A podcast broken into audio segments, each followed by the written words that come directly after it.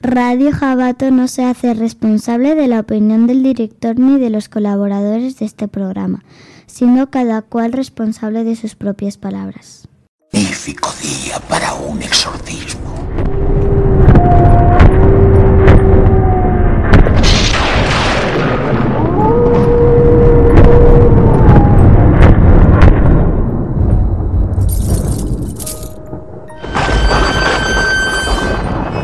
Exorcismos.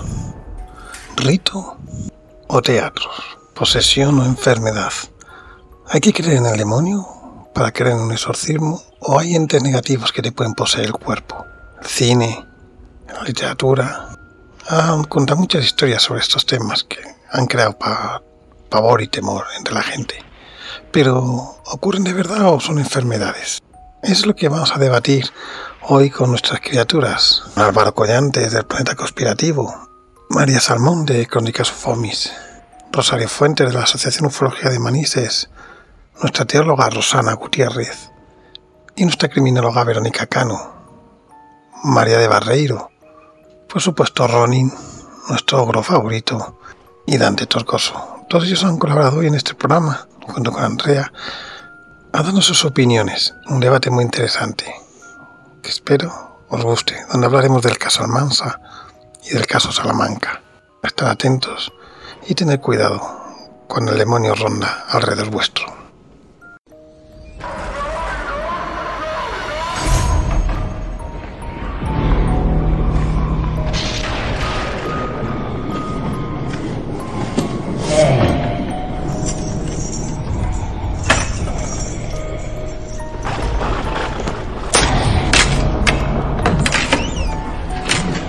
Soy RJ y ya estoy con Dar y todas las criaturas aquí preparados. Arriba, en las sombras. Al final de la escalera.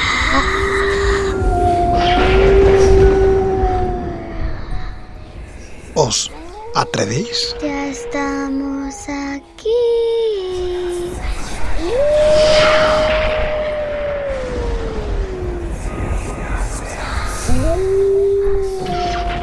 No tengáis miedo. Voy a por ti.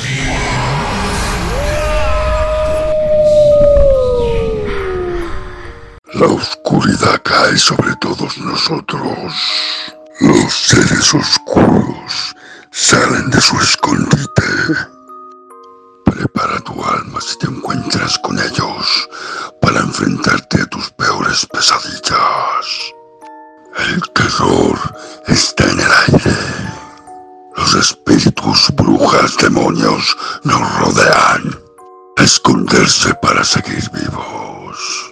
Pues ningún mortal podrá resistirse al horror de sus miedos.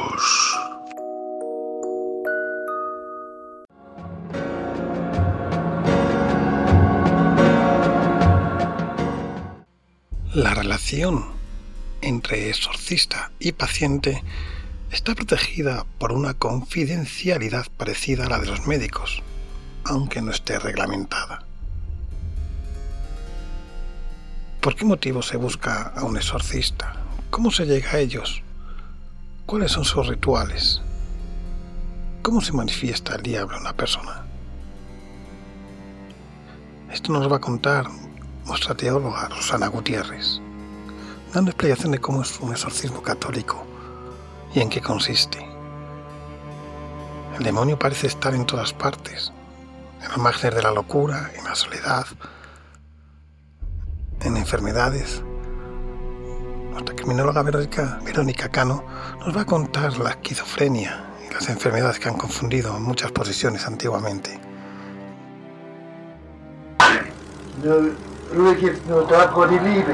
Y hablaremos también de dos casos muy importantes. Dos casos que causaron conmoción. Caso Almansa, de Albacete, el caso de Burgos o Salamanca, más reciente. Casos que nos dejarán indiferente. Así que, si estáis preparados, apagar luces, Sube el volumen y adelante. Que optes por no creer en el diablo no te protegerá de él. Los exorcismos católicos existen realmente y aunque la Iglesia se guarde mucho de hablar del tema, lo cierto es que tiene sacerdotes preparados para ellos y que reciben la potestad para expulsar a los demonios directamente del obispo.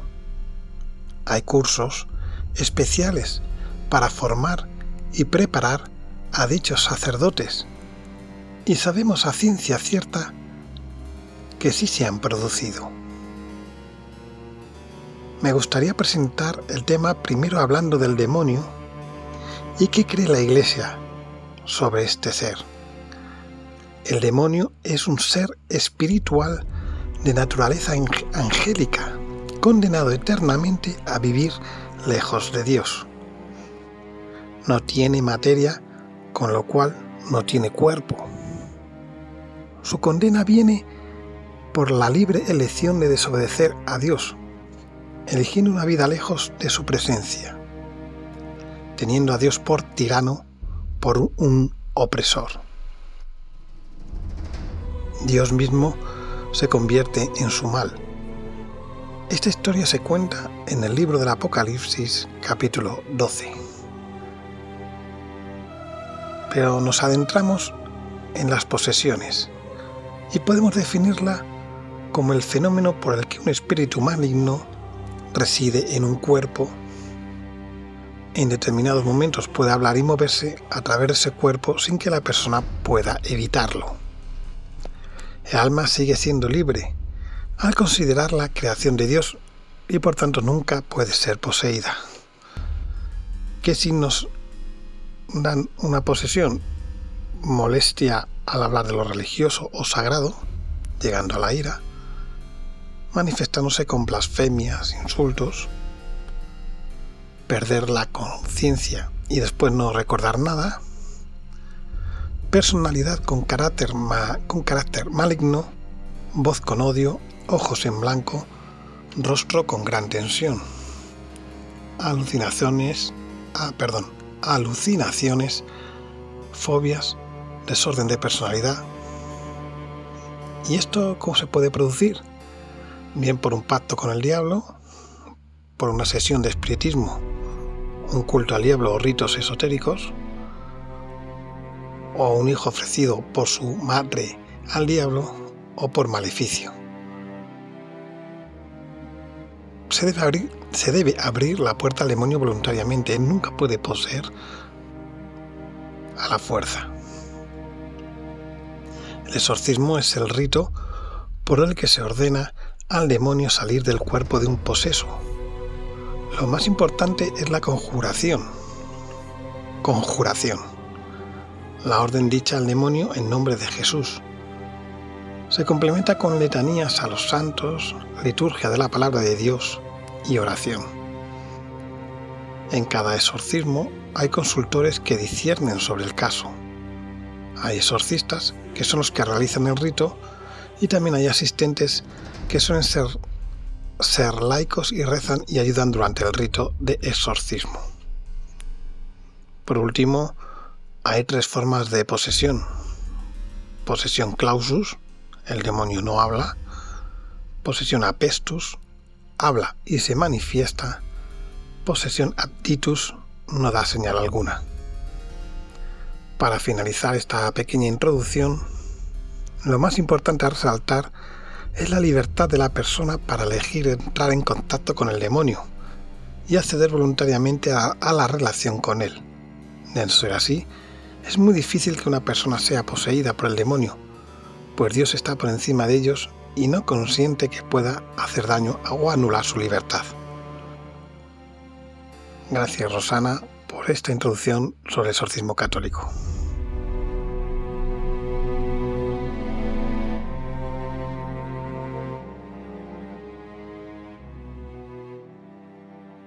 ¿Un ladrón enciende las luces al entrar en una casa a robar? No. Prefiere que no se sepa que está ahí.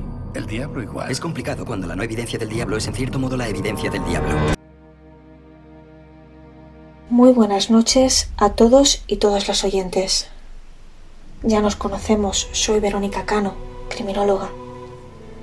Esta noche, y siguiendo la línea de la temática de posesiones y exorcismos, os voy a ofrecer un punto de vista muy diferente.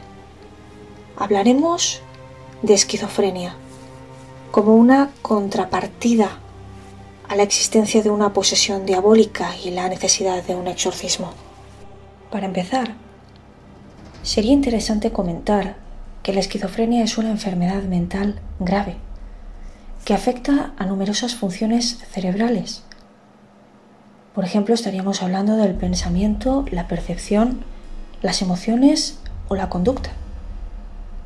Además, y como se engloba dentro de los trastornos psicóticos, se podría decir que los pacientes suelen perder el contacto con la realidad.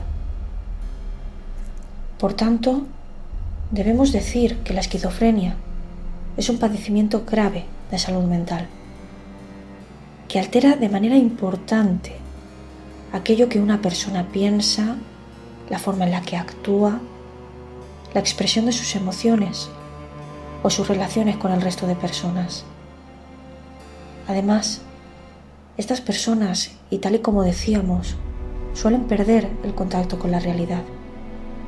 Suelen tener serias dificultades para distinguir lo real de lo imaginario. Digamos que el mundo se convierte en una especie de maraña, repleta de pensamientos confusos, imágenes, sonidos irreales, algo que suele ocasionar una actuación, una conducta extraña en estas personas. Ese trastorno suele impedir el funcionamiento normal de una persona, tanto en el trabajo como en la escuela o dentro de la sociedad. Además, es muy común que estas personas les resulte muy difícil relacionarse con otras. Conviene apuntar que su gravedad varía de una persona a otra ya que algunas personas solo presentan un episodio psicótico en su vida o aislados en el tiempo, mientras que otras suelen tener episodios repetitivos a lo largo de su vida. En general, existe un debate acerca de si es necesario diferenciar entre distintos tipos de esquizofrenia o por el contrario deberíamos abordar este fenómeno de una manera completamente global. No obstante, sí que podríamos hablar de diversas tipologías que seguramente os ayudarán a entender mejor este problema. Empezaríamos con la esquizofrenia paranoide, una de las más conocidas, ya que los síntomas suelen ser más psíquicos que motores. Entre las señales de alteración más frecuentes se encuentra la manía persecutoria, la creencia descontrolada de que otras personas quieren hacernos daño, tanto en el presente como en el futuro. También es muy frecuente que se den alucinaciones auditivas o delirios, como podría ser un ejemplo un delirio de grandeza. Otra tipología de esquizofrenia que seguramente conoceréis es la esquizofrenia simple. En realidad es una categoría que permite designar una esquizofrenia en la que no hay tantos síntomas positivos, es decir, aquellos que definirían una conducta proactiva, una iniciativa personal clara, pero sí aparecen síntomas negativos, como por ejemplo estaríamos hablando de los procesos psicológicos básicos, entre ellos la falta de motivación, la falta de voluntad para hacer cosas las personas que presentaban este tipo de esquizofrenia siempre han sido caracterizadas por su inhibición, también su aplanamiento afectivo, su poca o nula comunicación verbal y no verbal, entre otros aspectos. Otro tipo de esquizofrenia sería la residual, una categoría usada cuando normalmente existía un brote de esquizofrenia en el pasado, pero que en el presente los síntomas eh, positivos eran más moderados o de baja intensidad. Lo que llama la atención en estos casos es el resto, el residuo de los síntomas negativos que han quedado en la persona. Por tanto, y para entender esta esquizofrenia es muy importante tener en cuenta el factor tiempo y siempre realizar comparaciones entre el antes y el después. Un penúltimo tipo del que sería interesante hablar sería la esquizofrenia desorganizada. Su característica principal es el modo desordenado en el que van apareciendo las acciones en comparación al resto. Se observa una conducta caótica, desorganizada, alrededor de temas distintos que se mantienen en el tiempo. La persona mm, se observa como desorganizada en cuanto a su estado emocional, también incluso en lo que sería en relación a sus propios movimientos. Y por último, estaríamos hablando de la esquizofrenia indiferenciada, una categoría que ha servido durante los últimos años como un cajón desastre, siempre en atención a clasificar aquellos casos que no han encajado nunca dentro de los criterios diagnósticos concretos de ninguno de los anteriores. Quizás ha llegado ahora el momento de diferenciar la esquizofrenia tal y como la conocemos ahora de una posesión. ¿Cuáles son realmente las características de una posesión? Pues en realidad se centra en la aversión hacia todo aquello que sea sagrado. Es decir, se observa una clara repugnancia hacia la oración, hacia todo aquello que sea sagrado o bendecido, a pesar de que no se tenga constancia de que así sea. También hay reacciones inesperadas de violencia hacia distintas personas que también puedan estar relacionadas con lo sagrado. También hay manifestaciones de blasfemia, agresiones físicas, reacciones furiosas si se bendice o se ora ante esa persona. Sin embargo, ninguno de estos aspectos son realmente suficientes o concluyentes para hacer un diagnóstico de una posesión diabólica. Sin embargo, y para continuar con la temática de esta noche, sería interesante definir cuáles son las características de una posesión. En general, estaríamos hablando de una aversión hacia todo aquello que es sagrado. Existe repugnancia a la oración, a todo aquello que sea bendecido. También reacciones inesperadas de violencia hacia distintas personas. Blasfemia, agresiones físicas o reacciones furiosas también son características en este caso. Sin embargo, es importante decir que no se trata de indicios suficientes como para realizar un diagnóstico de posesión diabólica.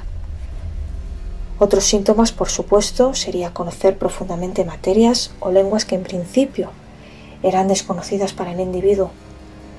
También conocer la ubicación de objetos escondidos a la vista, conocer cosas o aspectos ocultos, entender y hablar idiomas desconocidos previamente, manifestar incluso una fuerza sobrehumana, totalmente anormal para la edad y la condición física de la persona.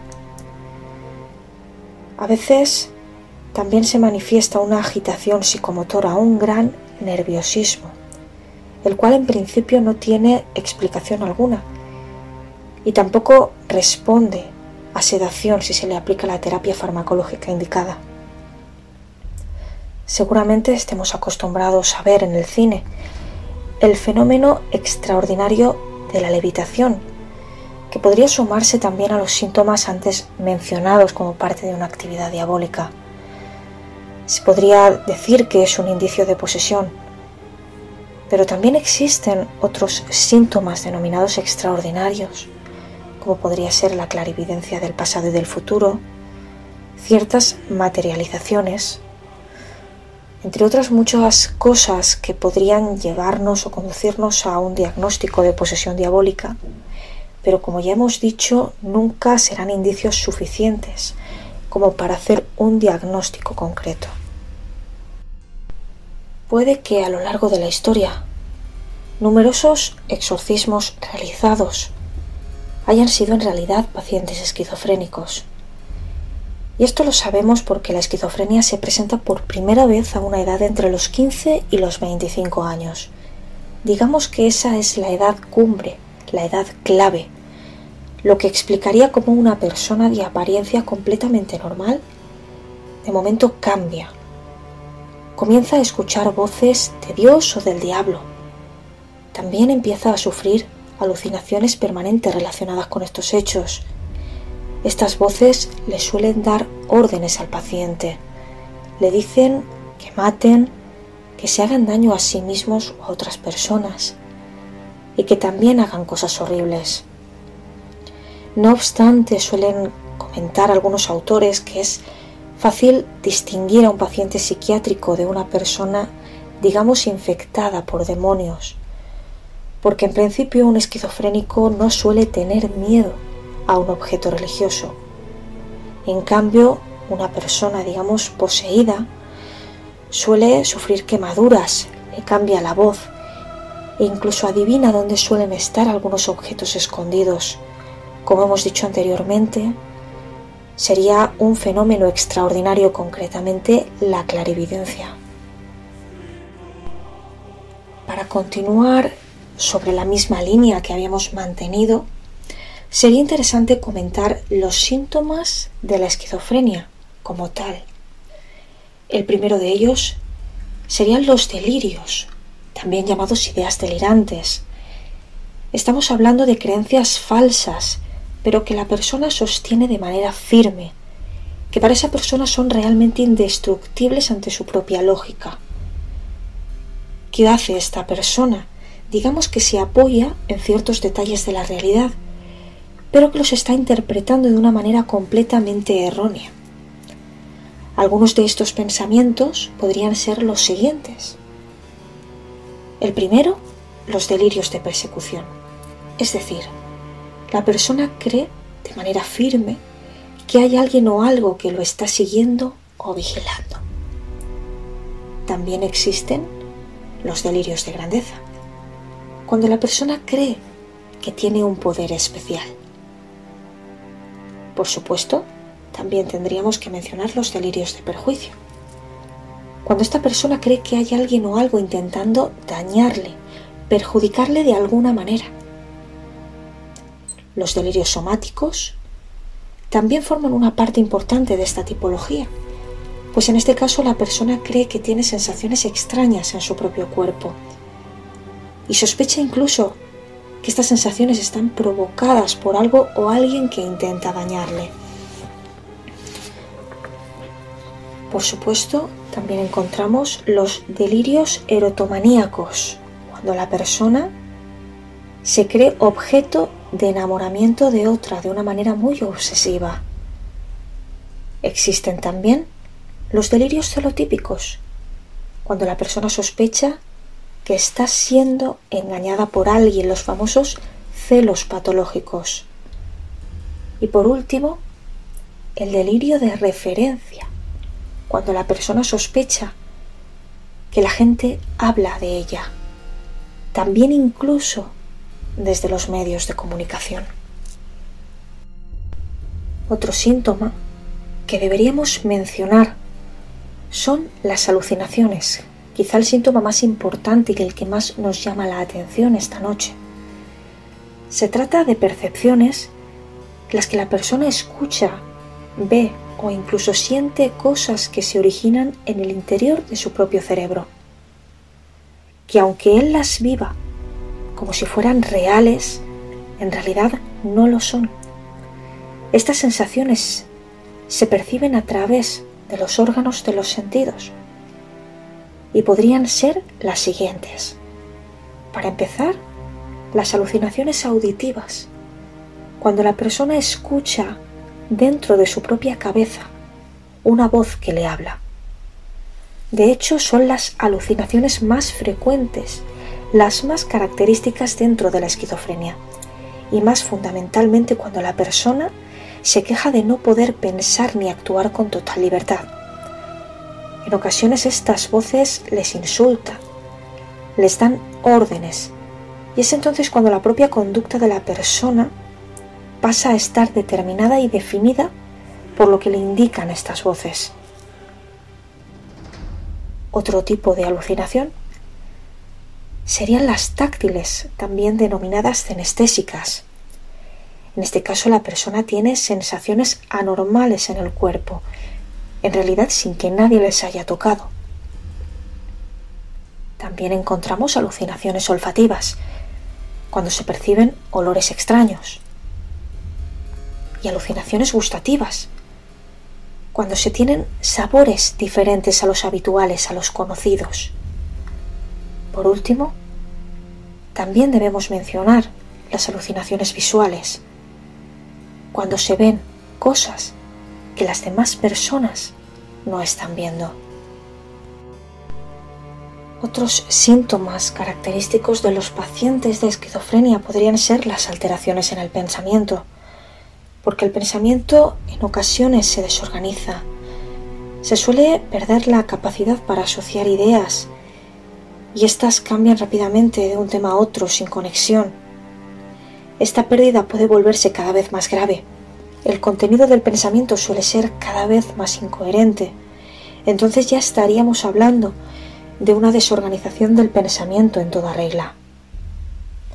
Por supuesto, también existen las alteraciones en la afectividad, porque el paciente suele tener dificultad para expresar lo que siente. Estamos hablando de aplanamiento afectivo, de embotamiento afectivo porque suelen desaparecer los sentimientos de calor y afecto hacia otras personas y además suelen tener eh, cierta dificultad para mostrar esos sentimientos. Por supuesto, también debemos hablar de las alteraciones de conducta. En cuanto al comportamiento, el paciente suele abandonar de manera general su aseo personal. Suele aislarse de sus familiares y amigos, porque pierden toda motivación y toda energía. Suelen tener un sentimiento de vacío y además presentar conductas extravagantes, totalmente inadecuadas, que en la mayor parte de los casos están influenciadas por las alucinaciones y el contenido de las ideas delirantes de las que ya hemos hablado. Por último, y en cuanto a la sintomatología, Debemos mencionar también las alteraciones a nivel cognitivo, porque el paciente suele tener cierta dificultad para mantener la atención, para atender varias tareas a la vez, y también suele tener fallos de memoria de manera importante. Se observa una disminución en sus capacidades, digamos, para realizar conductas de tipo creativo, conductas sociales y socialmente aceptadas. También debemos destacar esta noche que a pesar de que estos síntomas puedan aparecer en los momentos más agudos de la enfermedad, si el paciente suele cumplir con su tratamiento de manera adecuada, puede llevar una vida completamente normal. Si nos planteamos cuándo comienza a desarrollarse la esquizofrenia y por qué motivo, tendríamos que decir que son varios los modos en los que puede iniciarse, desde una forma lenta y progresiva hasta un comienzo de lo más agudo y brusco. Muchas de las personas que sufren esquizofrenia sí es cierto que presentan ya algunas dificultades sociales y académicas desde la primera infancia. Además, en los años previos al inicio sintomático real de la enfermedad, se observa una disminución de la atención y de la concentración, pero también una mayor tristeza y un mayor nivel de ansiedad, además de dificultades para dormir, una tendencia al aislamiento tanto de amigos como de familia, así como un deterioro del funcionamiento personal generalizado.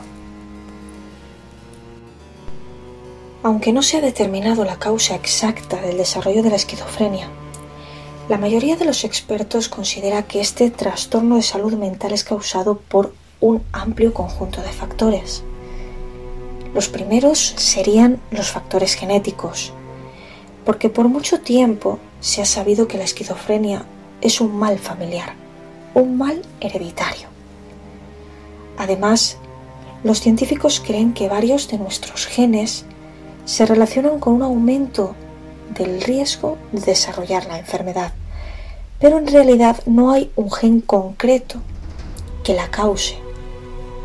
También existen los factores físicos, porque existen desequilibrios en las reacciones químicas del cerebro que involucran a ciertos neurotransmisores, los cuales, bueno, pues juegan un papel esencial en el desarrollo de la enfermedad.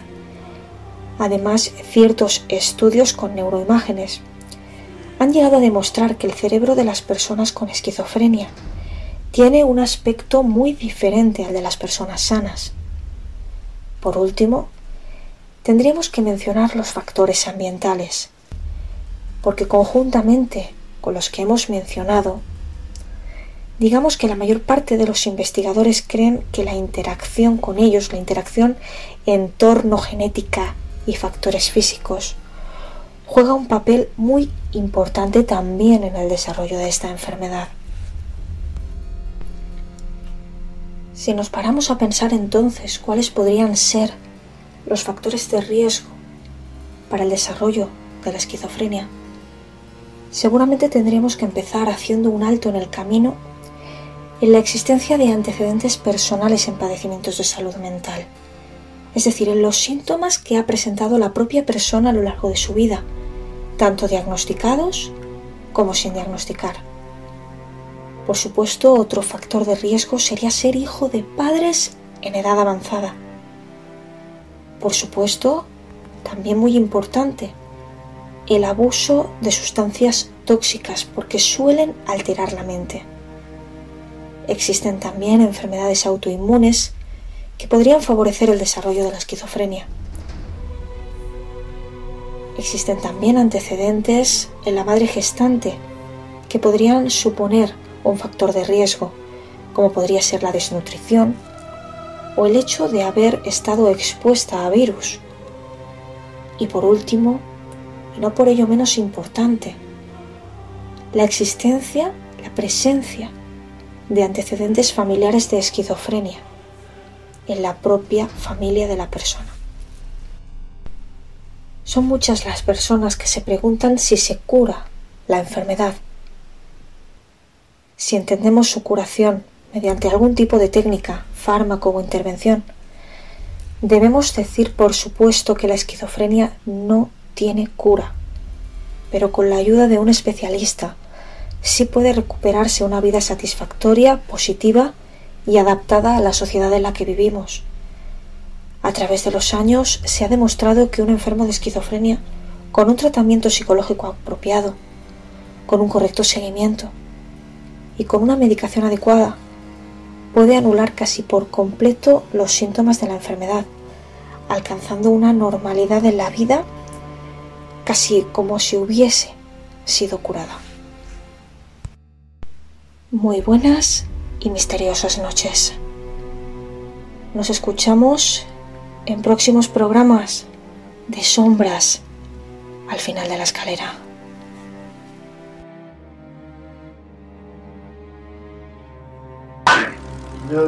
Ruhe gibt's nur Hass. Ja. Und nur Hass ist, da gibt's keine Ruhe. Nein.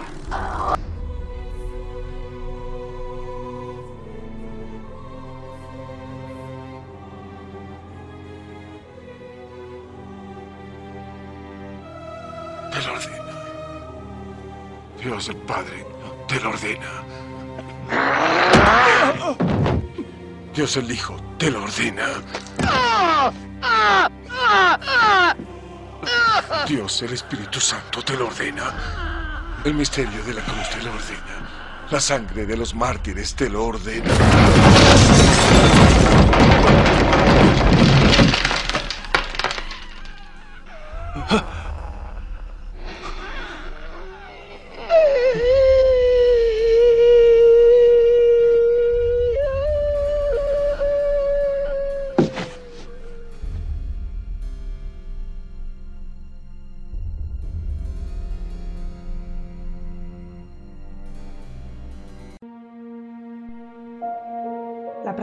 Exorcismos no es cosa del pasado.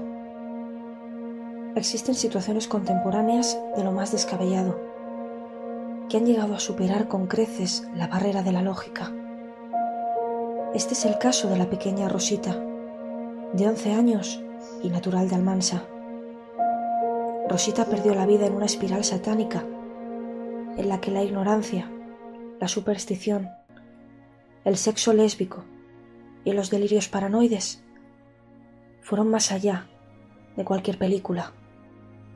En esta ocasión, la niña no mostró ningún síntoma de posesión demoníaca, aunque sí fue sometida a una verdadera tortura por parte de su madre y de una vecina el 18 de septiembre de 1990, cuando decidieron extraerle los intestinos con sus propias manos al creerla embarazada del diablo. Estos hechos, fruto de la mezcla letal entre fanatismo religioso y consumo de sustancias, no tendrían sentido alguno sin referir algunos datos preliminares sobre las personas implicadas. La primera de ellas, Rosa, curandera de profesión, que estaba plenamente convencida de haber sido tocada por la mano de Dios. Rosa adoptó varios nombres con los que al poco de casarse comenzó a ejercer y a vivir del gran sueldo que ganaba gracias a los ritos variados que decía poner en práctica. Tanto fue así que su esposo Jesús dejaría su empleo para ejercer de secretario. Le gestionaba la agenda, los cobros y hasta una sala de espera aunque tuviese que aguantar una relación que jamás le había aportado nada. De este matrimonio nació Rosita, la víctima de los hechos que narraremos a continuación. La cultura e intereses de Rosa eran muy limitados. Apenas se había dedicado a estudiar las propiedades de algunas hierbas que ella misma recogía. Con ellas hacía brebajes o daba masajes. Su especialidad, según su clientela más fiel, era la imposición de manos. Aunque llegaba a presumir tanto de curar el cáncer como de utilizar ciertas flores que producían trances psicóticos. Rosa sabía utilizar su verborrea y sus falsas promesas para realimentar sus propios delirios de grandeza. María de los Ángeles se había convertido en una de esas fieles seguidoras. Empezaría a visitarla con una frecuencia poco común, especialmente cuando sintió que Rosa la había sanado. La mujer sentía tal fascinación y obsesión por la santera que no tardaría en desarrollar asco hacia su propia familia. Rosa la había absorbido la había convencido de que su marido Martín y sus hijos estaban poseídos por el mal. Como era de esperar, el matrimonio estaba tan vacío como el que tenía Rosa, por lo que ambas comenzaron a mantener una relación lésbica y clandestina, justificada en los fraudes, en los ritos, en los misterios y en los esoterismos que compartían. En estos momentos aparece Ana María, hermana de Rosa. En España comenzaba a correr el rumor de que los curanderos eran más eficaces si trabajaban en pareja de hermanos, y la santera lo tenía claro. A cambio de un sueldo, su hermana más pequeña la acompañaría en sus farsas, sin hacer absolutamente nada, solo por el prestigio que podía suponer esta obsesión no acabaría aquí. Rosa acabó por convencer a su amante para que invitase también a su hermana, María Mercedes. Esta mujer, que residía en Valladolid, debía unirse a sus rituales y así generar más ingresos. Además, como para Rosa era importante seguir mejorando su reputación, pensó que si ambas hermanas se convertían a su vez en amantes, las ganancias se podrían disparar. María Mercedes no era creyente, pero necesitaba solucionar una serie de problemas económicos. Así que aceptó. Este fue el motivo por el que organizó una especie de cita a ciegas entre las cuatro. Fue el sábado 15 de diciembre de 1990. Salieron a cenar y aquí comenzaría uno de los infanticidios más horribles de la historia de España. Bajo la excusa de que Rosa no se encontraba bien, las cuatro decidieron trasladarse a casa de María Ángeles. Sus hijos también se encontraban en el domicilio. Es muy probable que durante los casi cuatro días que duró la orgía, todas ellas consumieran beleño, una planta psicotrópica que contiene el principio activo de la burundanga, una sustancia que, como ya sabemos, altera la voluntad y produce amnesia.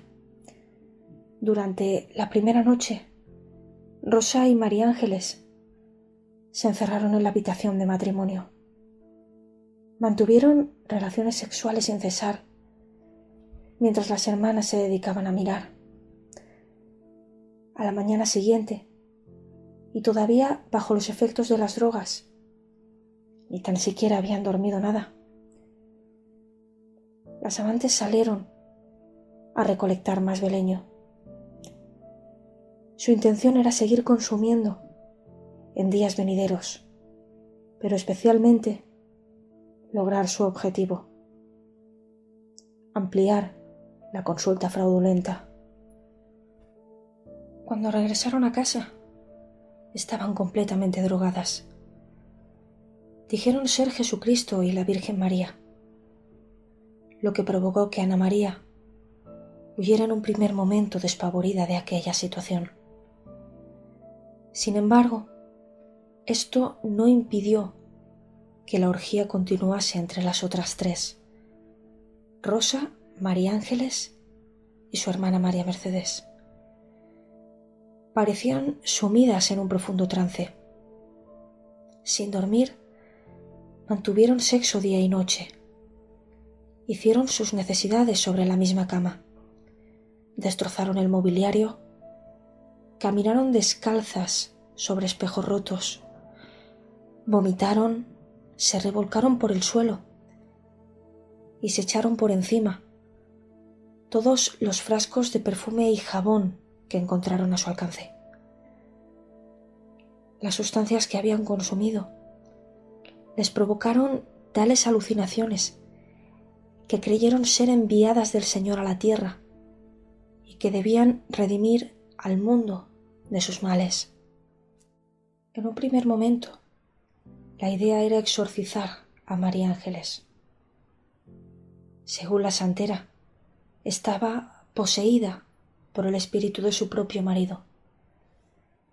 También trató de expulsar los demonios de los hijos de ésta, quienes, según ella, también portaban el mal dentro. Les introdujo en numerosas ocasiones los dedos en la garganta. Intentaba por todos los medios hacerlos vomitar, mientras las otras dos mujeres contemplaban la escena de manera impasible. Afortunadamente, y durante la noche del domingo, reaparece en escena el marido de María Ángeles. Trató por todos los medios de sacar a su familia de este juego macabro. Sin embargo, Martín solo conseguiría llevarse a los niños. De esta forma le salvó la vida. Sin embargo, volvería a intentarlo al día siguiente con su esposa, aunque sin demasiado éxito. Rosa y María Ángeles estaban enloquecidas, y las hermanas de ambas continuaban saliendo y entrando de la casa como si nada de aquello estuviese ocurriendo. Durante la mañana del lunes aparecen nuevos personajes en escena.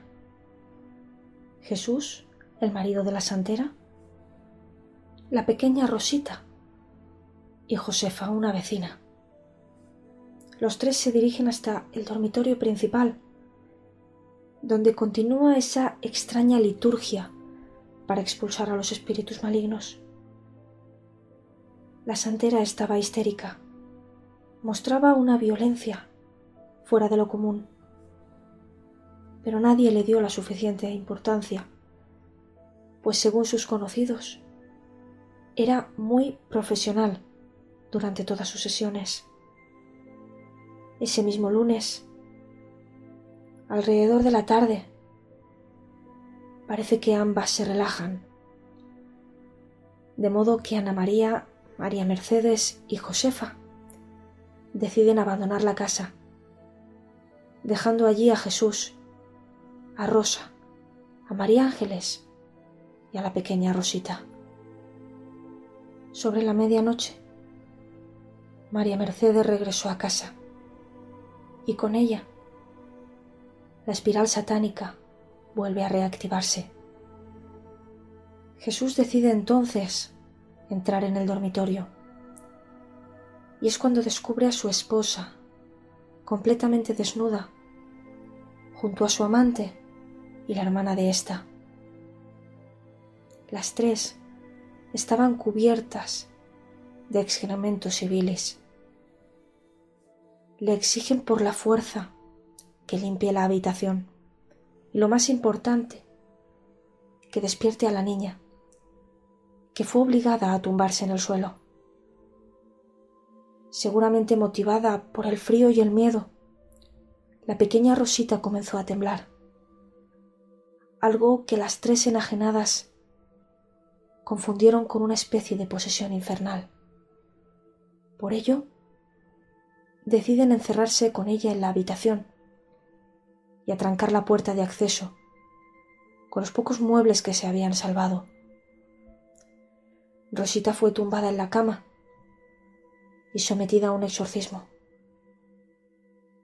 Sobre las seis de la madrugada del martes, Jesús y Ana María regresan al domicilio. La situación era muy preocupante pero no podían entrar en el dormitorio. Solo escuchar golpes, gritos y susurros.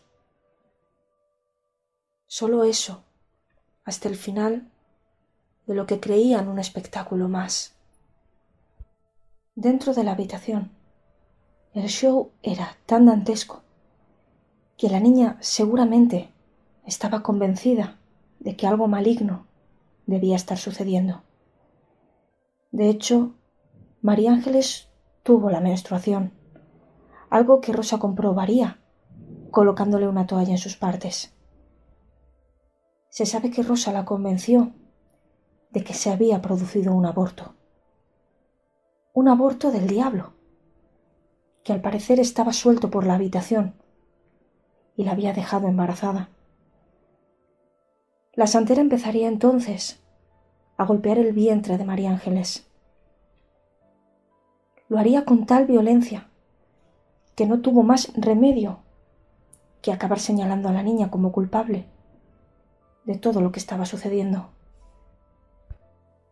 En un momento dado, Rosa miró a su hija y totalmente convencida le dijo que estaba embarazada del diablo. Como perturbadas, las tres mujeres se abalanzan sobre la niña. Mientras María Ángeles y María Mercedes la sujetan, su propia madre la abre de piernas y le introduce varios dedos en el ano. De hecho, en un principio se pensó que era la vagina. Su intención era palparla. Rosita, como era evidente, se retorcía de dolor, pero ello no frenó este supuesto exorcismo. Rosa desgarraría a su hija, la introduciría ambas manos e iría extrayendo todo órgano que se encontraba a su paso. Utilizaba para ello una fuerza descomunal. Los gritos de la niña se fueron apagando poco a poco, no tardaría en entrar en shock hipovolémico y finalmente moriría desangrada. Además, y ya con la niña inerte, María Ángeles se uniría a la extracción, mientras María Mercedes dijo cogerla de la mano y tranquilizarla. Sobre las nueve de la mañana, Jesús y Ana María consiguen derribar la puerta. Entraron en la habitación y contemplaron aquella imagen tan espantosa. Una exposición de órganos, el cadáver de la niña, muebles destrozados, estatuillas decapitadas, también estampitas de santos rotas, heces y orines por todas partes. Jesús fue a casa de un vecino y llamó a la policía, mientras Ana María era asaltada por las tres mujeres. En aquel momento estaban convencidas de que revivirían a la niña. Se arrancaban los ojos a Ana María y se los colocaban a la fallecida. La paliza que le dieron fue brutal y Ana María tuvo que ser hospitalizada. Las lesiones que sufrirían las retinas serían irreversibles. Probablemente, y debido a que los efectos de las sustancias que consumieron se iban atenuando, las tres mujeres comenzaron a tomar conciencia de lo que había ocurrido. Habían torturado y asesinado a una niña inocente, como parte de un rito infernal. María Mercedes se quedó en la habitación. Permanecí inmóvil ante el cadáver, el cuerpo de Rosita, al que se dijo que solo quedaron tres órganos en su interior. Rosa y María Ángeles, sin embargo, huyeron. Salieron a la calle y tomaron direcciones distintas. Rosa se escondió en un bar y María Ángeles en un vehículo que había asaltado. Pero finalmente ambas fueron detenidas. Sería entonces interesante valorar la actuación tan sumamente desorganizada de todas las mujeres participantes. Para empezar, no existe planificación alguna, únicamente hechos impulsivos provocados por una extraña combinación entre creencias extremistas y consumo desmesurado de sustancias. La avaricia económica de Rosa y la personalidad tan vulnerable de María Ángeles congeniaron a la perfección en un contexto marcado por la religión, la ignorancia y el miedo. Sus matrimonios estaban vacíos, eran relaciones carentes de afecto, resumidas a la monotonía, por lo que encontrarse supuso para ellas un nuevo aliciente. Sin embargo, este aliciente sería desde puntos de vista distintos. Rosa, con su santería fraudulenta, había conseguido absorber de tal manera a María Ángeles que podía incluso manipular sus pensamientos, sus emociones y hasta sus conductas. Es por ello que Rosa podía padecer lo que sería un trastorno antisocial, además de numerosos rasgos de la psicopatía. En realidad y durante el juicio tampoco manifestó ningún tipo de sentimiento de culpa o de empatía.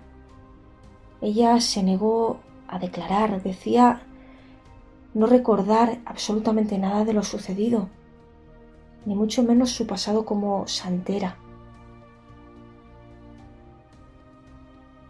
Rosa había convertido la mentira en un modo de vida. Estaba convencida de tener poderes innatos, pero en realidad se trataba de delirios de grandeza, acompañados de un carácter manipulador, y especialmente del consumo habitual de psicotrópicos. De hecho, esto era tan así que consiguió convencer a tres mujeres diferentes para que formaran parte de su negocio, siempre de una manera fría y dispuesta a lograr cualquier cosa. Además, es posible que, a pesar de que el crimen pareciese algo impulsivo, en realidad todo pudiera estar planeado. Que Rosita sobrara de alguna forma de su relación matrimonial, dado que había iniciado una relación nueva, y que el exorcismo fuese la mejor excusa para simular una enajenación mental.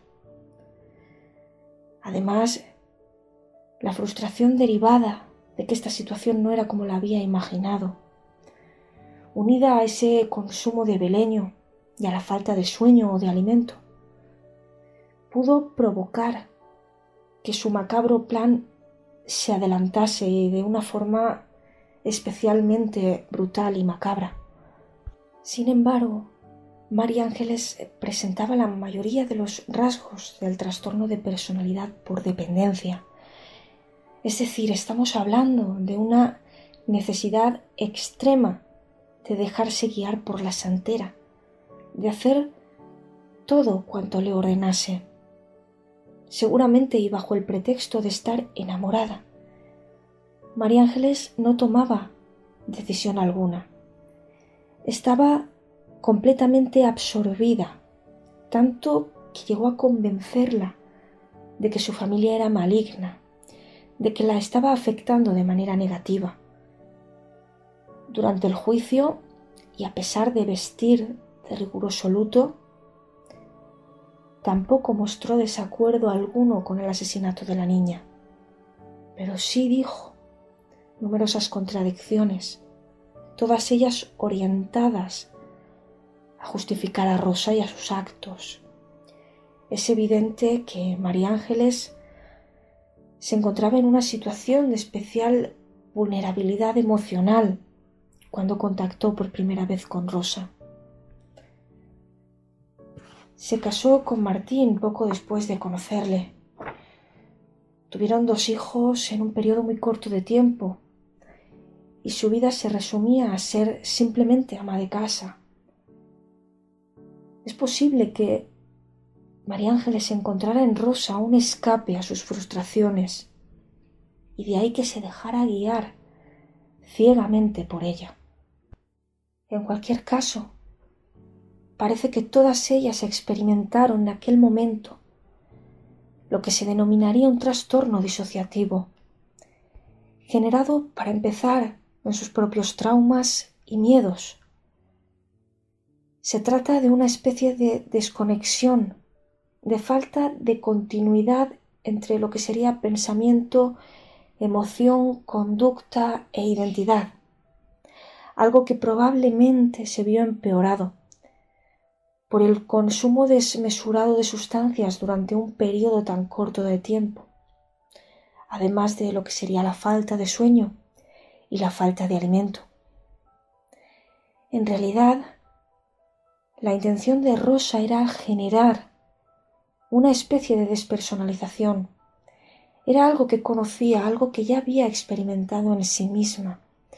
Por tanto, quería provocar en el resto la sensación de estar separadas de su cuerpo y de sus propias emociones.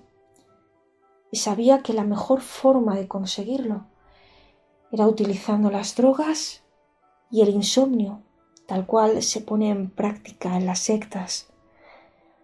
Pensaba que acabaría por unificar su consulta, por alimentar su avaricia económica. Pero la realidad fue muy distinta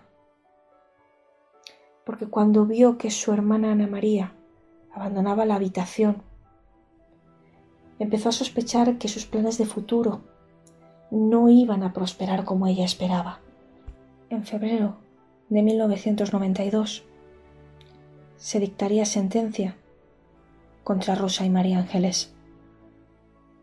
Ambas serían absueltas, pues se les aplicó la eximente de enajenación mental por lo que las amantes serían ingresadas en un psiquiátrico. Mientras, María Mercedes quedaría absuelta, pues no pudo probarse su participación activa en el crimen. A pesar de que ninguna de las tres mujeres tenía diagnosticada ninguna enfermedad mental antes de los hechos, sí que es evidente la existencia de ciertos factores de riesgo, tanto personales como propios del contexto, que pudieron motivar un crimen absurdamente camuflado como exorcismo, en una España que se abría un mundo de las cruces boca abajo.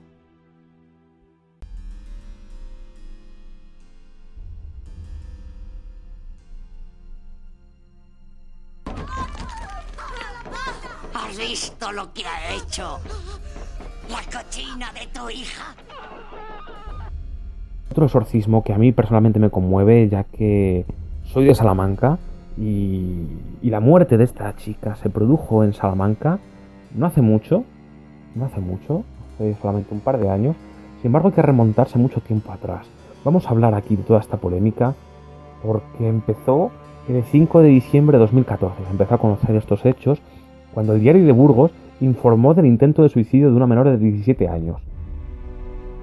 Pero eh, esto fue el principio, porque después empezaron tres exorcismos que fueron bendecidos por el propio obispo de Burgos. Bien. Eh, cuando ocurrió en 2014 que informó de esto, decían que ya se habían producido los tres exorcismos, cosa que la iglesia negó. La iglesia dijo y reconoció que esos exorcismos se produjeron después de ese intento de suicidio. Sin embargo, los padres tenían otra versión. Aquí empezó todo un proceso muy escabroso de, de la niña. Eh, porque los exorcismos duraron nada más y nada menos que dos años, entre 2013 y 2014. Y en ese momento la chica se suicidó. Intentó suicidarse porque no lo consiguió. Se tiró desde un tercer piso sin éxito. Sin embargo, los, los de la iglesia siempre dijeron que ese suicidio fue anterior a esos exorcismos. En fin. Eh, los tíos denunciaron este, estos exorcismos porque pensaron que lo que habían hecho no era sanarla de esa posesión infernal, sino maltratarlas. Además, su sobrina también denunció ese caso. Eh, bien, cuando la menor declaró estos hechos, eh, dijo que ella lo que le ocurrió es que en el año 2012 empezó con problemas de anorexia y de ansiedad. Y había empezado a flagelarse y a hacer penitencia. Y incluso dejó de comer y empezó a cortarse las muñecas. Pero aconsejada, según dijo ella en los testimonios, por su propia madre y por el grupo religioso, la milicia de Santa María, al que pertenecía su madre. Eh, sin embargo, su madre atestiguó que ella solo participó en algunos campamentos en su adolescencia, nada más. Bueno, eh, a finales de 2012 esto provocó que iniciara un periplo de psiquiátricos y además eh, tuvo muchos enfrentamientos con sus padres muy fuertes, incluso amenazándoles con cuchillos, hasta que llegó el desenlace final, que intentara suicidarse en 2013. Desde un tercer piso se tiró, pero por suerte consiguió sobrevivir solamente con una pierna rota. Bien, eh, asesorado por catequistas de su entorno, los padres eh, decidieron que su hija estaba poseída ni más ni menos que Belcebú. Y empezaron eh, los exorcismos masivos. Aunque como repito, aquí hay dos versiones. Una que dice que se suicidó después de los exorcismos, o sea, tuvo ese intento de suicidio, y otra que dice que tuvo ese suicidio, ese intento de suicidio, perdón, y después empezaron los, exorcismos masivos. Aquí es algo que quedó como que no se pudo determinar el orden de los hechos. Bien, eh, aquí hay dos versiones. El relato de la hija vamos a narrarlo tal cual es, que dice que cuando empezaban los exorcismos la tumbaban en el suelo a los pies del altar.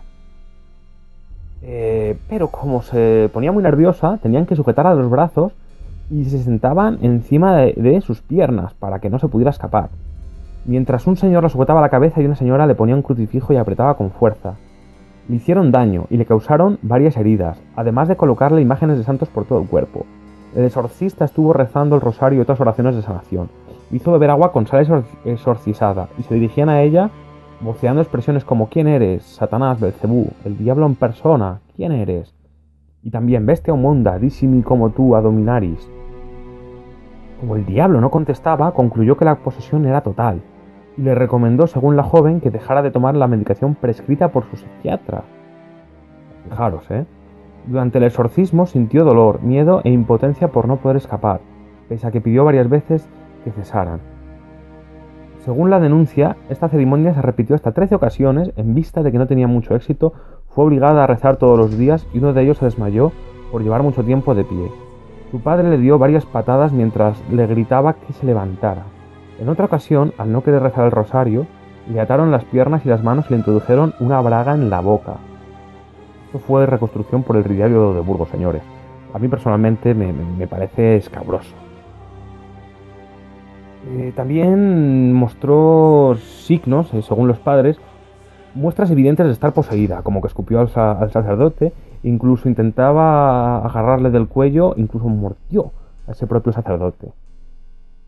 En fin, cuando el exorcista intentó hablar con la muchacha, esta se quedó rígida. Palabras de, la madre. La niña se, negó a producir que ese exorcismo se llevara a efecto y, consideró que no era ella la que hablaba, sino alguien que tenía en su interior. Tenía miedo a que acabaran con él. Eh, fue también relatado por los padres que consiguió hablar arameo y lenguas que no tenía ni idea. Cuando se produjo estas imputaciones, estos tres exorcismos se hicieron en Valladolid por Jesús Hernández Sagún, que es un sacerdote de Valladolid está especializado en exorcismos. Tiene esa autorización por el Papa y por el Vaticano. Digamos que la Sociedad Española de Psicología también intervino porque dijo que fue deplorable la actuación debido al desconocimiento de la Iglesia de los problemas psicológicos y psiquiátricos. Los síntomas de ansiedad, de anorexia y los deseos de suicidio están muy bien diagnosticados en cuadros patológicos de anorexia y ansiedad eh, adolescente que no tenían que haber sido tratados así, sino que tenían que haber seguido con su tratamiento psiquiátrico. Esto es lo que dijo el departamento psicológico. Bueno, esto, esto siguió, siguió, parece que la chica consiguió recuperarse, pero eh, pudo hacer vida normal, incluso fue una joven muy exigente, se autoexigía todos los días, mucho, y consiguió llegar hasta la Universidad de Salamanca. No sabemos en qué facultad, eh, en qué facultad, pero sí sabemos que estaba en una residencia de Salamanca, que aquí ya murió a la edad de 22 años, acabó suicidándose, tenía que tomar una medicación muy fuerte, al final le impusieron un tratamiento psiquiátrico muy fuerte y fue tremendo. Esto ocurrió ya en, en, en el año de 2017, cuando contaba con, como os he dicho, 22 años, y su muerte fue terrible porque fue encontrada en esa residencia universitaria donde estaba, fue encontrada inconsciente en la habitación. En ese momento llamaron rápidamente a los servicios de emergencia, era por la tarde, concretamente a las cinco y media de la tarde, y rápidamente vinieron todos los servicios de, urgencias. Eh, la llevaron al hospital y, y en ese momento vieron que había muerto una muerte terrible. Eh, en, este momento le hicieron la autopsia y su diagnóstico fue por que tomó un exceso de pastillas. Hizo que, tuviera pues, un, infarto y, murió. Eh, fue, la verdad, un caso dramático porque fue un caso cerrado. Nunca supimos, o, los investigadores de este tipo de, de fenómenos, si fue realmente un exorcismo real que la chica estaba así o fue debido a la delirio ultra religioso de sus padres, promovido por esas amistades que tenían de, catequistas y gente que le aconsejó que, el exorcismo era la solución. En 2007 volvió a abrirse el caso porque no habían indicios racionales de, de criminalidad para imputar a sus padres, pero todavía sigue el caso abierto, se tienen que realizar más audiencias en fin, veremos qué nos pasa este futuro. El futuro de, este caso a mí personalmente me sobrecoge, puesto que es un caso de Salamanca. De hecho, he conocido a gente que han conocido a esta chica Decían que tenía un comportamiento esquivo y, retorcido, como que de no querer llevarse con nadie, se sentaba atrás en la facultad, pero no pensaban los compañeros que, tuviera este, estos problemas tan grandes, ¿no? De, de trastorno o posesión demoníaca, no sé, los que pensamos en el mundo de los misterios damos que hay un 99% que son problemas mentales, pero un 1% sí, sí estamos de acuerdo con la iglesia de que puede haber, personalmente en mi opinión, puede haber esos casos de, exorcismos reales, de que entidades demoníacas o, fuerzas sobrenaturales se apoderen de, la voluntad de esa persona y actúen dentro de ella. No sabemos qué será este caso, sin embargo es espeluznante personalmente para mí debido a, lo cerca que se han dado estos hechos. Démonos cuenta que yo vivo personalmente al lado de las universidades y saber que esto ha ocurrido a unos, eh, a lo mejor 100 metros, 200 o 500 metros de mi casa realmente me pone los pelos de punta. Y bien, para terminar quiero citar otro exorcismo eh, que, es pues, espantoso y que lo, llevó a cabo el padre Fortea, que es el exorcista más importante de España, que además ha llevado numerosos exorcismos eh, con el padre Amor, Amort, el mayor exorcista del Vaticano, que ha realizado más de 4.000 exorcismos. Y bien, vamos a empezar diciendo que, esto fue a principios del año 2000, cuando una joven llamada Marta, que estudiaba en la Facultad de Ciencias con tan solo 20 años, empezó a sufrir fuertes migrañas y, y convulsiones, con punzantes dolores en el cuerpo, y además volteaba los ojos y gritaba inexplicablemente como una posesa, incluso haciendo risas muy extrañas. Eh, tras dos semanas intensas internada en un psiquiátrico, los síntomas remitieron y la joven fue enviada a su casa, donde vivía sola con su madre. Pero al cabo de unos cuantos días la situación empeoró. La madre de Marta empezó a notar crujidos y otros ruidos sin explicación dentro de la casa, sin mencionar que la joven empezó a mostrar una inexplicable repulsión a todos los objetos religiosos como cuadros, crucifijos, rosarios, etc. Además lanzaba miradas aterradoras. Se sentía agotada con frecuencia y esta pobre chica sufría dolores de cabeza agudos que la atacaban en cualquier parte de su cuerpo, principalmente en la cabeza. Sin embargo, la situación, eh, espectadores, tuvo su cenit cuando estaban las dos juntas en el salón, viendo la tele, aparentemente tranquilas, cuando Marta empezó a mover la cabeza frenéticamente, hasta quedarse completamente quieta. En ese momento el pesado sillón, dijo la madre, escuchar señores, empezó a levantarse hasta 20 centímetros del suelo, con la chica puesta en ella. Bien, convencida de que era una entidad infernal que se había apoderado de su cuerpo, la madre comenzó a buscar ayuda en la iglesia, hasta que después de un intenso peregrinaje, dio con el padre Fortea, que era un religioso que en ese momento contaba con tan solo 33 años y ya había realizado otros cuatro exorcismos de manera exitosa. Y además, en su época de aprendiz, había asistido a otros 13 como ayudante.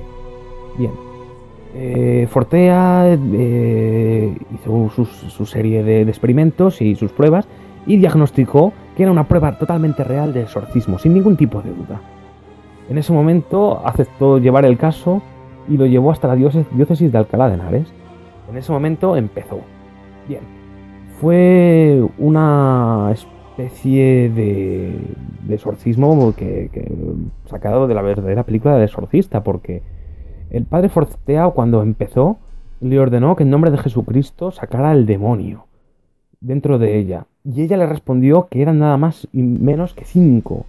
Luego de la boca del mismo demonio se enteró que habían ingresado al cuerpo de la, de la muchacha, esos demonios habían entrado por un hechizo de muerte, un hechizo que le produjo un conocido suyo que estaba enamorado de ella en la facultad y que le hizo una especie de ritual, un ritual que hizo que esos, esos demonios entraran en ella. Consiguió, consiguieron no matarla porque su amor a Dios era muy grande en la madre, pero sin embargo la poseyeron debido a esos rituales que efectuó este chico que desconocemos su nombre. Eh, cuando se hacen un hechizo normalmente no ocurre nada, ya que las fuerzas demoníacas suelen ser neutralizadas por la gran fuerza de Dios, dijo el padre Fortea. Sin embargo, en algunos casos puede pasar. Eh, bien, esos cinco demonios fueron derrotados eh, poquito a poco por el padre Fortea y cuentan la manera en que fueron aniquilados. En un primer lugar, eh, Fortea necesitó encontrar eh, qué era el caso, en el primero, que era Azabel, un importante demonio. Eh, vio que al besar el crucifijo sentía gran repulsión y se acabó yendo. Este tal Zabullón además había sido escrito en textos medievales y había aparecido cuatro veces en la historia, siendo la penúltima en los exorcismos del padre Cándido Amartini, que fue el instructor del padre Amor. Bien, eh, a los otros vio la manera de derrotarlos, como por ejemplo, por citar ya un último, no queremos hacer el audio demasiado largo, le dijo a un demonio que, era lo que le asustaba, y él dijo que nada. Sin embargo, rezando el rosario, empezó a emitir una serie de sonidos como y al hacer esto continuamente, ese demonio se fue inmediatamente. Bien. Eh, posteriormente, cuando consiguió sacar a todos, agotado tras horas y horas de lucha, el exorcista se levanta y sale de la capilla. Esto no puede ser ninguna impostura ni un montaje. La joven conseguía hacer posturas imposibles con su cuerpo, conseguía hablar en idiomas que no eran los suyos, lenguas muertas como el arameo. ¿Cómo es posible? ¿Cómo es posible que supiera latín, arameo, todos estos idiomas que no sabemos? Bien, la chica tuvo que someterse otra vez a tres exorcismos, el 13, parece que es un número clave igual que la de nuestra compañera de Salamanca. Eh, el padre Fortea, eh, después de, labores eh, brutales, esfuerzos brutales que le llevaban a agotamientos extremos, empezó a, a no perder la calma porque la madre decía que necesitaba refuerzos, que a veces parecía que le iba a matar al pobre padre Fortea, la agarraba del cuello, intentaba estrangularle, le pegaba. Sin embargo, el padre Fortea no tenía miedo, decía que Dios le ayudaba. Era una especie de lucha entre ángeles y demonios en el cuerpo de Marta. De hecho, el pobre padre relató que el propio arcángel San Miguel, a través de la mano de Marta, le hizo una recomendación y le dijo que tenían que hablarle más del amor de Dios, del amor de Jesús. Así poquito a poco empezaron a relatarle capítulos del Evangelio de San Lucas de cómo Dios se manifestó en Jesús como amor puro.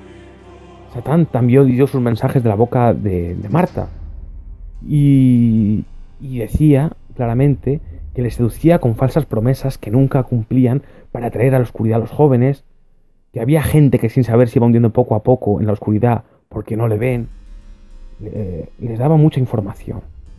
Bien, el exorcista, al final, después de muchas dificultades y contratiempos, finalizaría exitosamente en el año 2008 y se constituyó un material importantísimo para atendernos no solo el pensamiento y la naturaleza de varios demonios, sino también ciertas cuestiones teológicas. Este creíble caso, que fue cuidadosamente documentado, sería válido posteriormente por el Vaticano. En, este momento el padre Fortea tiene un interesante libro que es Memorias de un exorcista, cuenta todo este relato y muchos otros, y desde luego es un libro que recomendamos eh, encarecidamente porque eh, creemos en la velocidad, está documentado por muchos testigos que estaban allí. Y es una serie de diálogos que han tenido con este padre Fortea. También el propio Risto le, hizo una entrevista. Y desde luego podemos decir que eh, cuando él lucha contra los demonios, él nunca tiene miedo porque dice que Dios está con él. Y le preguntaron que para qué sigues ahí dentro si estás sufriendo él respondía que su labor es luchar contra el demonio, porque el demonio está aquí para hacer daño a la tierra y no hay que temerle. La fuerza de Dios siempre es más grande. Sin más, espectadores de Radio Jabato, espero que estos relatos les hayan conmovido igual que a mí. Y espero que no jueguen con fuego, porque puede ser que no, puede ser que sí, pero a veces las fuerzas del mal están ahí y puede que no sea tanta ficción como dicen algunos. Eso de que nos ataquen estas fuerzas diabólicas. Sin más amigos, gracias por escuchar estos relatos y nos vemos en otro programa de Radio Jabato. Muchas gracias y hasta pronto. Un saludo.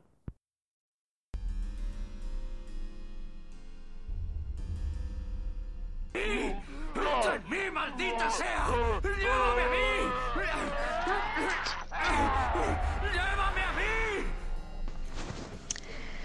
Hola a todos. Bueno, Em, antes de nada me llamo Andrea. Y bueno, os vengo a contar una experiencia que tuvo mi tía Lucía. Eh, ella es mi tía, una de mis tías maternas. Y pues le pasó esto como hace más o menos 15 mm, o 16 años. Em, a ver, espero poder contarlo con claridad y que se entienda porque eh, no es algo que yo haya vivido en primera persona y además em, fue ella la que nos lo contó. Y mm, nos lo contó años después, muchos años después, y mm, supongo que su percepción de lo que había vivido evidentemente no, no era la misma y probablemente está distorsionada pues con todo el miedo que pasó y la incertidumbre total de lo que había vivido. Bueno, antes de nada quería deciros también que eh, mi familia materna, sobre todo las mujeres de mi familia materna, pues somos bastante sensitivas. Es decir, eh, no solo yo, sino mi madre y mis, mis tías han vivido situaciones en, una aldea de, aquí de Galicia, donde nacieron y donde se criaron, un tanto mm, extrañas. Mm, siempre nos hemos em, sentido como muy cerca de mm, el tema megas, brujas, todo esto. Y mis tías, por ejemplo, y mi madre han tenido experiencias pues con el mal de ojo, han visto a señoras que han hecho daño a otras personas por envidias, etc.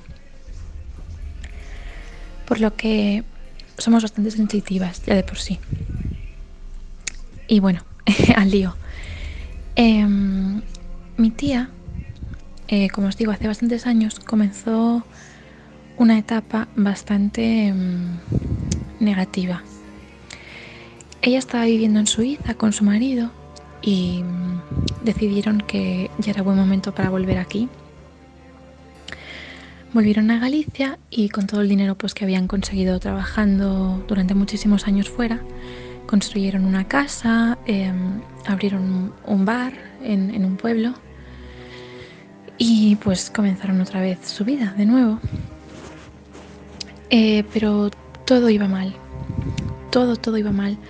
Em, aparte de económicamente y, en muchas otras cuestiones, eh, los sentimientos que ella tenía y que así nos describió tanto a mí como a mi madre cuando nos lo contó, eran de em, pesimismo, de tristeza, de una depresión absoluta, pero em, algo muy extremo. Es decir, ella sentía que algo le acompañaba negativo, que las cosas iban mal, pero porque había algo cerca de ella que no estaba contribuyendo a que fueran de otra manera. Eh, fue a varias eh, videntes. Una de ellas sé que le dio unas hierbas, pero no le solucionó absolutamente nada. Y mm, pues la otra le empezó a decir que sus problemas venían de, mm, de su hijo, de, en fin, eh, bastantes cosas, bastantes motivaciones que tampoco le solucionaron nada, la verdad, eh, sino que se acrecentaba. Eh, ella describe que mm, una noche, estando sola en casa, porque su marido estaba en el bar, iba a cerrarlo él solo, ella se metió en cama, apagó la luz y, mm, bueno, aparte de notar unas sensaciones escalofriantes en la habitación, de pronto escuchó un golpe muy fuerte al lado de ella. Ella en la mesilla tenía como una especie de cenicero de porcelana y cuando encendió la luz había una piedra encima del cenicero y lo había estallado. Em, empezó a partir de ahí con muchísimo miedo, muchísimos terrores y mm, desesperada le dijo a una, a una amiga suya muy cercana lo que le estaba pasando y que mm, tenía claro que eso pues era, mm, bueno, ella dijo que un mal de ojo de alguien que pues no, eh, pues, pues la tenía envidia o cosas así. Ya os digo que, bueno, como somos de Galicia y sobre todo ellas se criaron en un pueblo en, la que, en el que esas tradiciones pues estaban muy arraigadas, pues eh, cree mucho en lo, de las megas, el mal de ojo y todo esto. Bueno, entonces, eh, esta amiga de ella le comentó que había una señora en no sé qué pueblo no sé exactamente como le dijo, era lo típico de que todas las personas del pueblo y de la zona la conocían porque habían ido a ella, porque era eh, curandera, porque tenía fama de ser muy buena pues trabajando espiritualmente, todo esto. Por lo que acudió allí. Pero le abrió la puerta el hijo de la señora y bueno, le dijo que su madre ya no, se dedicaba a nada de ello, que no al menos cara al público porque ya era muy mayor, pero estaba tan desesperada mi tía estaba tan, tan, tan sumamente desesperada que eh, le dijo que vale, que iba a hablar con su madre. Y bueno, bajó a la madre abajo. Ya os digo que era una señora bastante mayor, ¿eh? Em, la señora cuando vio a mi tía, pues eh, le dijo que no se preocupase, que sí, que la iba a ayudar. Entonces, ese, mismo ese mismo día, esa misma tarde, ella eh, entró al momento allí, en casa de la señora, y fueron a una habitación eh, mi tía, a partir de ese momento, mm, o sea, esa señora, encontrarla y, tratar con ella fue su salvación total. Eh, a ver, os cuento. Eh, pues le explicó todo lo que le pasaba, todo lo que sentía y bueno, esta mujer le dijo que no hacía falta que dijera nada, que sí, que tenía una sombra, algo que la acompañaba y estaba dentro de ella y que mm, estaba causando todos sus males y que, que tenían que hacer algo. Bueno, eh, mi tía recuerda en ese momento que la mujer se puso como una especie de mm, casaca o como una especie de traje como de un cura. Así lo, así lo describió ella, ¿eh? Como os digo, nos lo contó muchísimos años después, por lo que tampoco sé hasta qué punto mm, recuerda con claridad todo lo vivido. Pero así nos lo dijo, que se puso como un atuendo como de cura. Em, la señora eh, le dio a fumar em, algo que ella dice que era un puro, pero no sé si era un puro o no. Pero bueno, le hizo fumar algo, darle unas caladas y después la propia señora empezó a dar unas caladas, pero no tragaba el humo, sino que lo, lo expulsaba como hacía mi tía y empezó a también esparcir el humo por ella. Después cogió un libro y también empezó a decir algo y em, le empezó como a salpicar, es que no sé, con una especie de agua, es que no sé exactamente muy bien cómo fue, pero lo que sí recuerda con claridad mi tía es que a partir de ese momento, o sea, después del humo y todo este eh, ritual que hizo la mujer, empezó a gritar como una loca, eh, a llorar muchísimo. La sensación era como de que no podía controlar su cuerpo. ella se sentía que estaba ahí, pero a la vez no. Entonces, em, sobre todo recuerda que hubo un momento en el que de pronto abrió los ojos y vio cómo se extendía delante de ella una sombra amplísima, grandísima. De verdad, cuando nos dijo eso, eh, su expresión era de terror, de completo terror. Eh, la mía de mi madre también, por supuesto, pero la de ella fue, o sea, no se puede olvidar de esa imagen. Em, la señora le dijo, eh, bueno, le gritó algo a esa sombra y, se y desapareció. Y mm, cuando terminó este momento, eh, mi tía se quedó totalmente liberada, o sea, como relajada, como si se hubiera eh, quedado en paz total. en ese momento después la señora le dio también otra serie de pautas y le dijo que ahora ella también tenía que hacer otro ritual en sí misma y en la estancia en la que había hecho eso, pero que se podía quedar tranquila porque ya había pasado todo.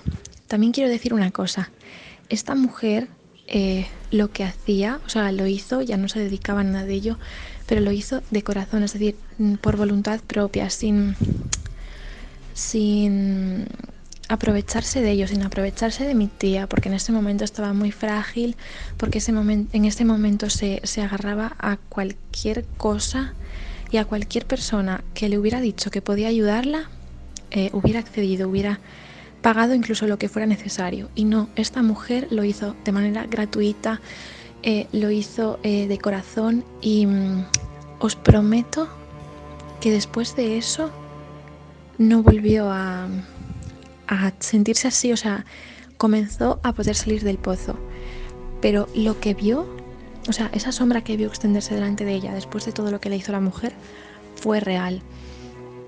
Yo no sé si eso es un exorcismo o si eso es más como lo que em, ella pensó que era un mal de ojo o algo así. Pero mm, quería contaros la experiencia porque, mm, eh, más que nada porque eh, fue algo que fue totalmente real y que, mm, como no hemos sabido dar una explicación, no hemos sabido ni siquiera cómo tratarlo, me, parecería, me parecía apropiado que pues lo debatieseis o pudieseis quizá Mm, decirme qué pudo ser o, qué, cosa hemos, o sea, ha podido haber vivido mi tía, que tanto la, ha atormentado. Y eso, eso es todo. Eh, espero eh, poder haber aportado algo interesante al programa. Un saludo a todos. Gracias.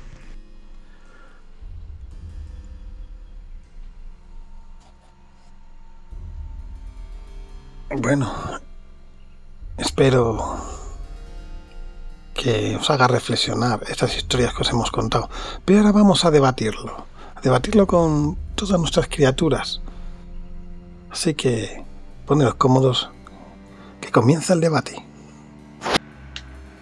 Bueno, pues aquí estamos. Ya hemos escuchado estos testimonios. La verdad es que hemos visto muy interesante el tema de esquizofrenia que nos ha contado nuestra criminóloga Verónica y el tema del exorcismo católico a través de nuestra teóloga Rosana. Y tenemos con nosotros aquí acompañándonos hoy a Álvaro de Planta Conspirativo. Buenas Álvaro. Hola compañeros, ¿qué tal? Un placer estar con vosotros una vez más. Muchas gracias. Y a Rosario de la Asociación Ufológica de Manises. Hola, buenas noches compañeros. A María de Barreiro, un amante del misterio. Muy buena María. Hola, muy buenas noches a todos. Y a nuestro ogro favorito, Ronin. Muy buenas, Ronin. Muy buenas, al pie del cañón. Como debe ser. Rosana la tenemos en el chat porque la pobre no ha podido entrar, así que intentaré yo hablar a través de ella. Vale. Bueno, que vamos a empezar un poquito. Como habéis visto lo que es el exorcismo católico, que a la verdad es que yo conozco también al evangelista, porque por lo que está hablando con un evangelista no tiene nada que ver pero sí que da muchas dudas. Lástima, Loxi Rosano no me puede responder algunas dudas que tenemos, pero ¿qué opináis un poco vosotros de lo que es toda la liturgia católica sobre el exorcismo? Empezamos porque sí que es Álvaro. Sí. Bueno, pues yo el, tema del exorcismo es eh, algo que viví bastante de cerca porque yo de pequeñito, yo siempre estudié en salesianos y he conocido mucha gente que estaba metida en la Milicia Santa María, que era una organización que un cura de aires salesianos intentaba captar adeptos para llevárselos eh, para allá, para esta organización cristiana. Y ahí, curiosamente, pues sí que cuando los chicos eh, mostraban un comportamiento anómalo, véase, eh, pues, rebeldía al hablar, véase malas formas, pues siempre pensaban ya que estaba poseído y, y le hacían tener una serie de pautas pues como cortarse las venas, como estar sin comer para hacer penitencia. Entonces, pienso que, mm, que el exorcismo eh, católico es bastante estricto, pero aún así apoyo bastante a la, eh, Iglesia en el aspecto de que eh, son muy juiciosos en el sentido de que el 99% de los casos que denuncia a la gente como posesiones, pues el 99% lo, eh, hacen un estudio y como no cumplen los requisitos de, pues de hablar en, lenguas extrañas, de mostrar comportamientos eh, imposibles o, sacar incluso eh, metales por la boca, pues la iglesia lo rechaza, lo rechaza como posesión y solamente un 1% es, es aceptado como posesión demoníaca. Por lo tanto, en ese aspecto de, la iglesia pienso que, eh, que hacen un juicio bastante, bastante acertado. O sea, que no buscan negocio y piensan que cualquier cosa es posesión, sino que hacen un estudio bastante serio que tiene que ser llevado al Vaticano para que lo aprueben y son una serie de requisitos enormes, una serie de pautas que no a todo el mundo le dan por eh, exorcizado.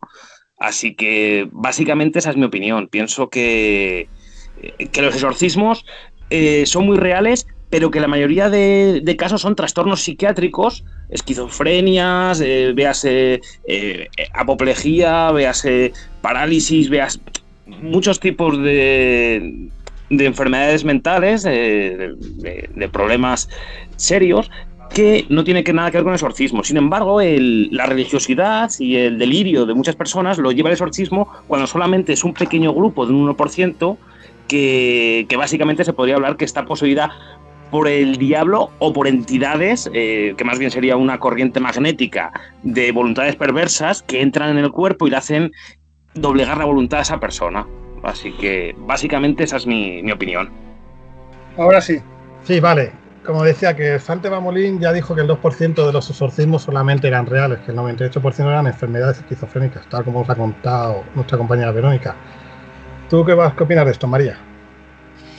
que es un tema un poco farragoso, ¿sabes? Porque es, yo creo que es muy complicado. Imagino que el Vaticano, eh, bueno, imagino no, sé que el Vaticano tiene sus, eh, sus medios para, para distinguir de enfermedades mentales, pero después de oír lo, lo de la esquizofrenia, me- realmente a veces da que pensar, ¿no? Eh, porque una de dos, o, o son todos casos de esquizofrenia o son todos casos de exorcismo. Es decir, es, muy complicado, muy complicado llegar a veces a distinguir qué es la enfermedad de qué es la posesión. Yo, sinceramente, yo no lo tendría muy claro. Imagino que ellos sí, porque tienen sus, eh, bueno, sus medios para, para llegar a, a discernir esto, ¿no? Pero, pero es, es complicado. Em, es que me, cuesta, aparte que me cuesta creer que todo sea enfermedad o que todo sea de verdad gente poseída. Eh, hay casos incluso en los que, em, por ejemplo, em, as- en casos de asesinatos, que para librarse del asesinato, es decir, del cargo de, eh, incluso llegaron a pasarlo por, por una persona que estaba poseída. O sea que, eh, no sé, es, es- es para mí me resulta muy complicado esta, discernir bien. Bueno, Rosana ya me confirma, porque se le pregunta un poquito lo del tanto por ciento, de que hay mucho recelo a la hora de dar a conocer cualquier exorcismo, porque se protege mucho a las víctimas, pero ¿se le protege demasiado o se esconde? No sé, Rosario, ¿qué opinas tú? Hombre, yo creo que, que la iglesia, como cree que hay un que, que existe el mal, pues eh, claro, eh, tiene muchos exorcistas para, para combatir ese mal. Realmente yo opino que la gran mayoría, pero eh, como dices, el 98%, por no decir el 100%, son casos de son casos de enfermedad.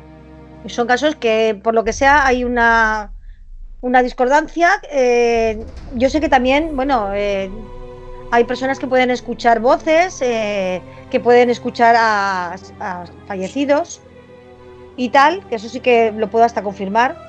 Eh, pero eh, la iglesia busca eh, protegerse de- del mal y realmente el ser humano tenemos negatividad, somos también negativos, tenemos envidias, tenemos odios, tenemos... Entonces, no sé, para mí la iglesia es que como siempre ha querido tener el poder de muchas cosas, incluso de, esto. ¿Sabes? Yo no creo, no creo que las personas estén poseídas. Yo creo que más o menos es una distorsión de, de la mente. Es mi opinión. Sí, bueno, aquí Ronnie, que es el más escéptico, ¿tú qué opinas? Que me gusta tu opinión, tengo curiosidad. Bueno, yo soy de los que además rascan en la historia, ¿verdad?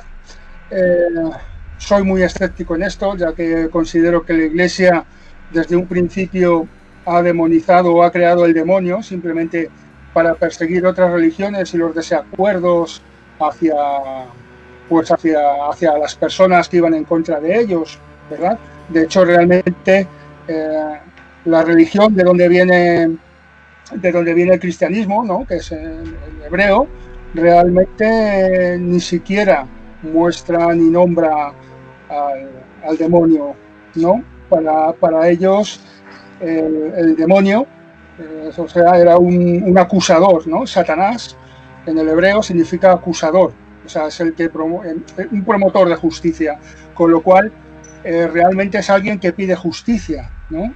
Eh, viene de, el demonio viene de daimon, que significa fuerza o impulso en griego, o el diablo viene de diabolos, que es el que causa división. De hecho, incluso lo que es los cuernos del demonio vienen de un dios griego, ¿verdad? Que Entonces, con lo cual, con todo este rollo que he soltado, lo que quiero decir es que efectivamente es de pan, sí. Eh, esto lo que quiero decir es que se ha utilizado mucho el demonio y ese mal para controlar a la gente. La falta de cultura antiguamente eh, pues ha hecho que si alguien era rebelde o tenía en estos casos alguna enfermedad, eh, lo, achacaran al demonio y con lo cual pues, pues aplicaban estos exorcismos para, para, curar o para salvar a ese demonio. Como hemos visto en, lo que es el tema de la esquizofrenia, pues sí es verdad que hay alguien que tiene un solo episodio esquizofrénico y con ese exorcismo pues le ha ayudado a, a curarse. Bien, los creyentes en la religión católica, los que son muy creyentes, pues oye, pues si les hace bien ese exorcismo, pues me parece muy bien, ¿no? Pero yo creo que el mal en sí, el demonio, el eliminar la dualidad de la persona buena, mala, o del Dios que puede ser tanto bueno como malo, eh, el eliminar eso por la religión católica, pues ha hecho que, que intenten, pues eso, a través de, de estas, ¿no? El, controlarlos a través del demonio y todos aquellos que, que no van en su, a su favor o pues, pues les, les tratan así, ¿no? Como, como endemoniados. Si es verdad que también el ocultismo que hay eh, a, a, esos estudios, ¿no? Ya que deberían, creo que, dejar que se estudiaran y que se, se tomara testimonio gráfico para facilitar ese estudio. Ese ocultismo eh, pues, pues estorba mucho también en esto. Sí, pero el que hablen idiomas que no se conocen en teoría como latín arameo, ¿cómo se puede explicar? A ver, no sé, yo, yo, creo personalmente, si me permitís, que, que, lo primero que es que todos esos testimonios Mm, no están registrados hoy con la tecnología que hay, yo creo que deberían permitir ese registro, porque mm, realmente a mí me pueden decir que hablan latino arameo, pero, pero no hay prueba gráfica de ello, creo yo. El, el perdonad que interrumpa así un poco bruscamente, pero el caso de, mm, por ejemplo, de Emily Rose, eh, ahí en Alemania, ese caso sí que fue de los poquitos casos que hicieron muchas grabaciones y ahí sí que se demostró que estaba hablando eh, arameo, hebreo y de todos los idiomas. Y además que eh, relataron todo su testimonio porque había mucha gente que estaba detrás de, ese, juicio que hubo. Y bueno, se, salieron casos como que levitaba, como que podía sacar objetos metálicos por la boca, incluso cadenas de, hierro. Y, mm, y, claro, hubo un debate muy serio si tenía realmente ataques epilépticos o si realmente eh, tenía posesión al final salió que, bueno, que eran ataques epilépticos, que eso tampoco se podía probar, y gracias a eso pues quitaron el papel del exorcista en Alemania. En Alemania ya no hay ningún exorcista porque con Emily Rose se armó un revuelo tremendo y lo quitaron. Pero sin embargo, si se busca en internet, eh, ahí sale hablando arameo que se pone grabaciones oficiales eh, por la iglesia, por el Vaticano. Lo que sí, como yo no he conocido a ninguna persona poseída, tampoco puedo saber si esas grabaciones están mañadas o, si hay algún tipo de negocio en, el medio, en medio, pero tanto el padre Amor como el padre Fortea, eh, que vamos, el padre Amor italiano y el padre Fortea aquí de España, que son los principales exorcistas eh, de culturas mediterráneas, latinas, eh, pues ellos insisten en sus libros que, es así. Entonces tampoco sé qué negocio pueden sacar de decir que hablen estos idiomas o, o que incluso puedan levitar, o vamos, que son cosas como la película de Exorcista, en, mi opinión, que, hasta se giran la cabeza de lado, hacen posturas imposibles, que, una persona epiléptica, sí, una persona epiléptica se contrae, se rige, pero no puede girarse 180 grados, ni mucho menos la cabeza. No sé, ¿cómo lo veis por ahí vosotros? Quizás sea yo el más el, que más apoya la tesis de los exorcismos, por lo que veo. Eh, en un 1%, 2%. Si, si me permites un inciso. sí. Sí, eh, vamos a ver, el caso que estás hablando de Emily Rose, eh, no, la iglesia nunca permitió ese exorcismo, se hizo el exorcismo en secreto por dos, eh, por dos sacerdotes. Entonces tampoco podemos llegar a saber si realmente hubo ahí lo que ellos dicen que hubo. Sí, no, claro, que a lo mejor Es- hicieron es- una eso que es verdad, en el También puede de ser que esos sacerdotes. Aparte, si me permites también dar un dato, eh, Emily Rose primero fue internada en un psiquiátrico por, eh, por su eh, bueno por su eh, epilepsia decías y el un trastorno mental que tenía. Y fue a raíz de ser internada cuando empezó a, de- a- a mostrar esos esas eh, que, bueno eh, las voces que oía y las cosas raras que hacía. Entonces pues pues no sé no no sé yo no tengo muy claro tampoco Yo es ese- que- ese caso Yo me gustaría decir mm, que la esquizofrenia y la clarividencia van de la mano. Muy juntitas, muy juntitas. Entonces, ni están todos los que son, ni son todos los que están, locos. Eh, Entonces, sí que pueden escuchar voces, pero el esquizofrénico de- distorsiona y tal, y el clarividente sabe distinguir unas de otras. Lo de otros idiomas, yo creo que es que tenemos la capacidad de coger información de algún sitio. Y entonces estas personas que están con alguna distorsión o alguna historia mental, pues cogen esa información y la dan cuando les da el ataque o cuando pueden levitar, porque realmente somos energía, somos electricidad, ¿sabes?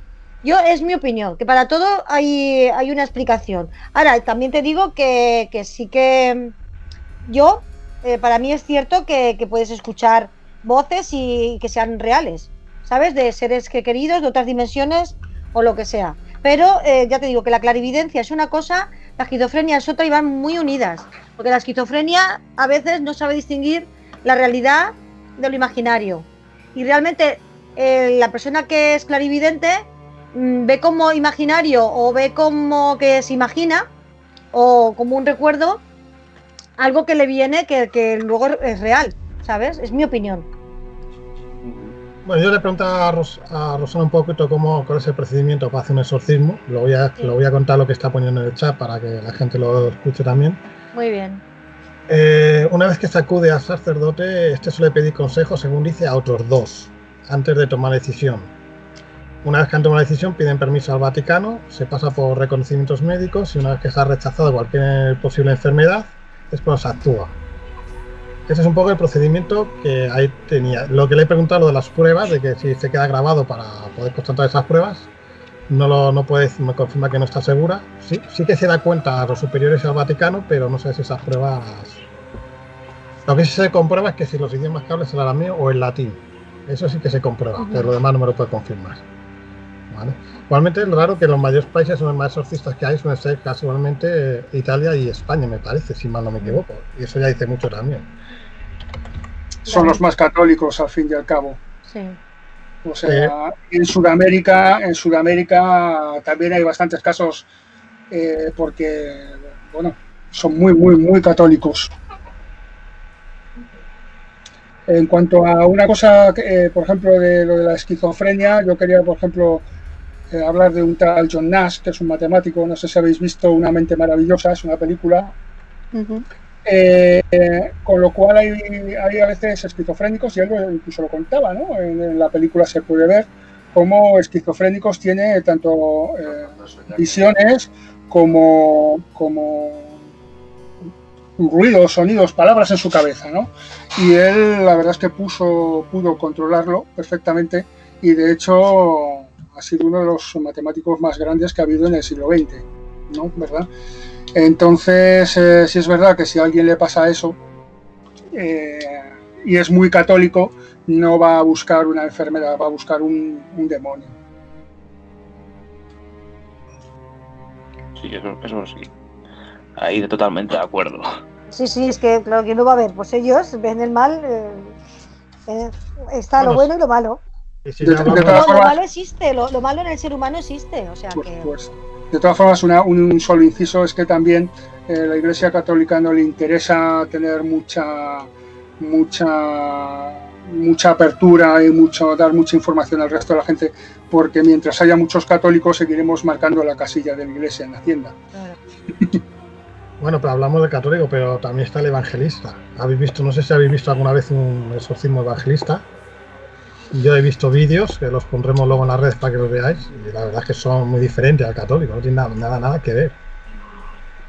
En el, sí- por lo menos- en el católico al menos sí que hay consultores, ¿verdad? Y asistentes, pero ahí sí que es totalmente... uf, A mí que es teatro, mucho más, pero bueno. Yo, por ejemplo, los testigos de Jehová también hacen exorcismos. Y de hecho, yo conozco a un chaval que fue exorcizado, un vecino mío, un chico, que fue exorcizado porque quería salirse de los testigos de Jehová y bueno, me contó un poco pues, lo que habían hecho de romper un espejo, un poco... Todas, todas las que vienen de la rama que han ido separándose del catolicismo tienen ahí su tema.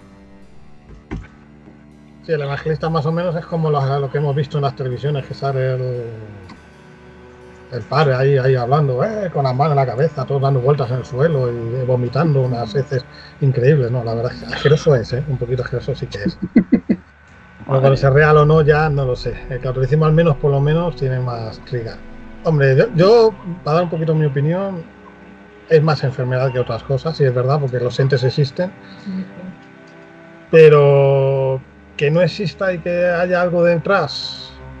Uf, yo es que por un lado creo que algo hay, pero vamos, tanto compone exorcismo que un cuerpo de lo que ha poseído por el demonio. Aparte que el demonio creo que tendrá cosas más importantes que poseer un cuerpo, digo yo. ¿Para qué quiere el alma si en teoría el alma es propiedad de Dios, según dice la iglesia, ¿no? Claro. Yo, yo, yo lo que quería, eh, cuando has dicho eh, pues lo del demonio, es verdad que esa es la forma en que la iglesia eh, pues hace propaganda de ello, ¿no? Que si es el diablo y, que es el demonio. Pero incluso en la propia Biblia eh, hay un episodio en el Nuevo Testamento que es eh, cuando Jesús exorcista eh, al, endemoniado, el episodio este de los cerdos que todos conoceréis, que luego se meten los demonios en los cerdos, y que le pregunta, ¿cuántos sois? Y él dice, nosotros somos legión, porque somos muchos y luego ya Jesús se los quita, van a los cerdos y los cerdos se tiran por el barranco.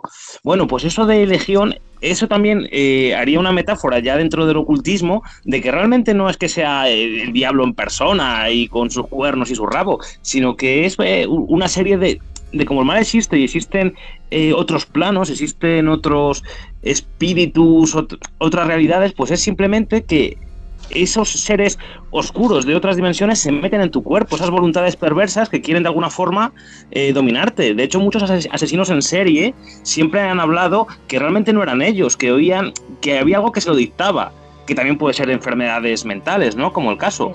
Pero yo sí que eh, yo sí que creo que igualmente que muchos son enfermedades, pienso que ese 1% puede ser, porque también hace el mismo, hace el mismo patrón eh, en todos los endemoniados que los padres les llevan a un psiquiátrico pensando que es enfermedad mental y luego ya los, los propios médicos del psiquiátrico, eh, los propios psiquiatras, perdón, lo dan por perdido al chico, dicen esto no es psiquiatría, esto es algo más. Entonces ya es cuando los padres ya buscan ayuda a la iglesia o, o a, a, terapeutas alternativos para que intenten sacar ese algo que tiene el propio hijo en su cuerpo.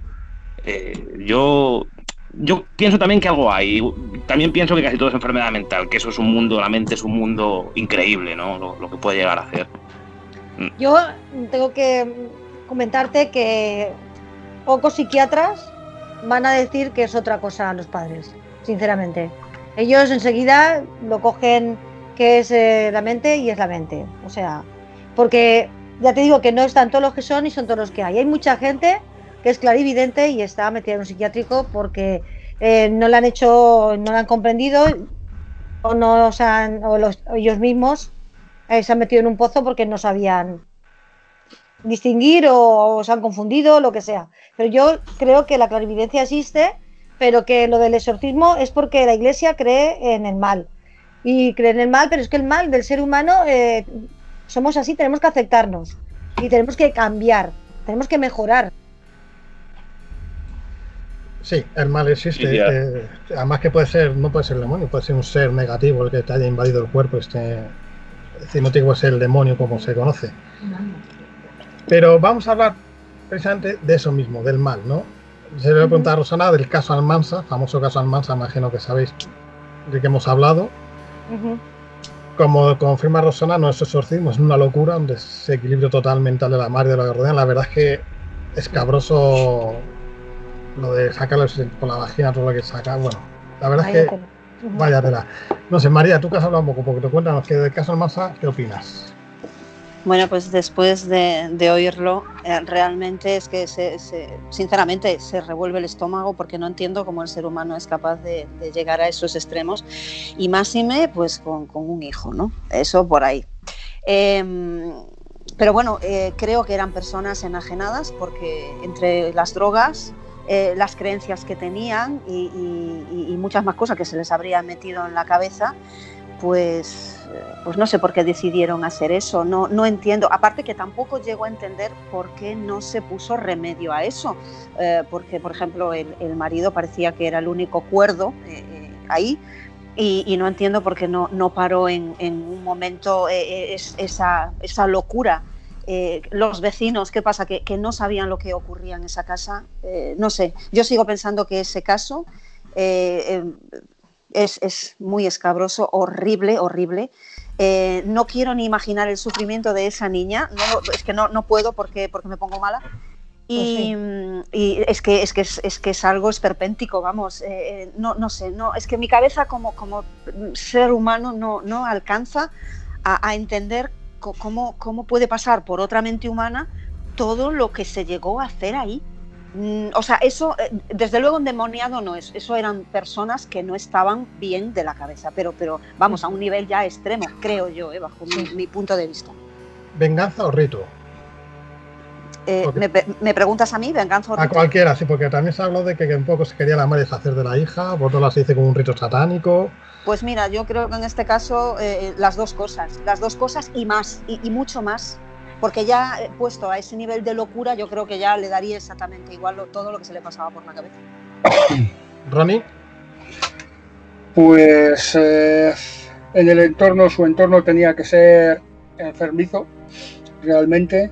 Ahí se ve una pues odio manifestado en, en esta chica y, y no sé qué situación tendría en la casa, ¿no? Pero seguramente anterior a este exorcismo tendría que tener maltratos, seguramente tuviera mala economía, eh, de lo que es el eh, lo que es eh, su familia, no sé, no- o sea, es que es tan tan escabroso y tan criminal, ¿no? Que me parece más una familia tipo tipo la matanza de Texas en Almansa que, que, que lo que es, porque es, es que no entra, ¿no? En la cabeza humana no entra, no entra esto, ¿no? Es que enfermedad grupal eh, tiene que haber para que alguien sea capaz de hacer esto, excusándolo, pues en la religión, ¿no? Es una brutalidad. y lo peor es que quedaron libres encima luego. Es que eso me gustaría haberlo hablado con Verónica porque la verdad es que queden libres a los dos años por enfermedad mental después de lo que se hizo. No ¿tú qué piensas, Álvaro? Pues, pues justo estaba pensando lo que acabas de decir tú, que a mí me, pareció sobre todo vergonzoso el juicio.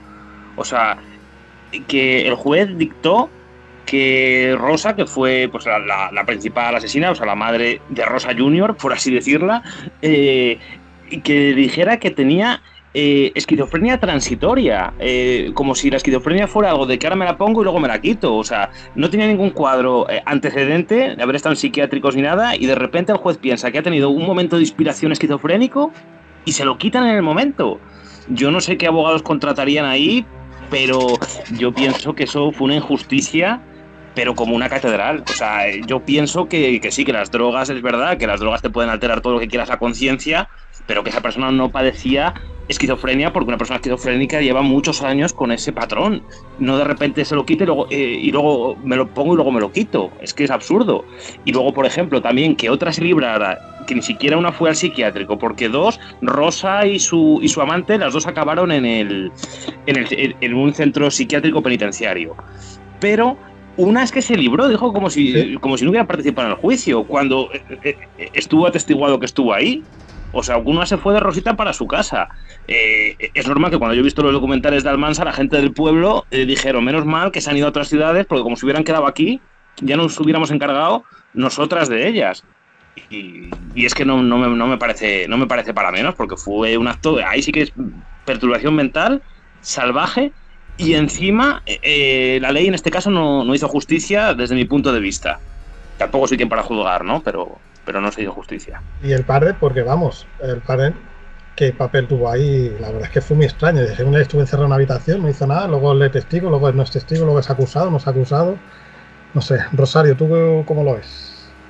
Yo como, como, a ver, pues que para mí es una locura, una locura tremenda, a lo mejor, porque es que la niña no era todavía, creo que no era un adolescente, era aún más pequeñita, porque los adolescentes a lo mejor damos más problema. Eh, no sé, lo que tendrían con la niña, lo que verían ellas, lo que se les ocurre, pasaría por la cabeza, porque yo tampoco llego a alcanzarlo. Pero desde luego, locura, locura. Y que bueno, que también la acusación, como tú dices, que se vayan de rosita no me parece normal. Y como dice también Álvaro, que la esquizofrenia no es una cosa que se viene y que se va, es una cosa que se tiene.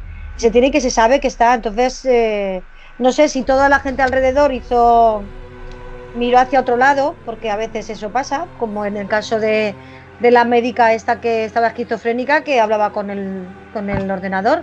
Todos lo sabían, eran médicos y, jolín, menudo caso también, o sea que, no sé, yo creo que un ser inocente, eh, porque a veces hay mucha gente fanática del mal. Y ya te digo que el mal es que hay que aceptar que nosotros los humanos tenemos envidia, somos malos, entonces lo que tenemos que hacer es controlar esas emociones, en mi opinión. Sí, pero eso es hablar más, más así, pero el caso de Salamanca que nos ha comentado Álvaro es todavía un poquito más extraño. Ahí sí que sacerdotes por medio, no piden permiso, todavía no se ha pedido permiso al Vaticano.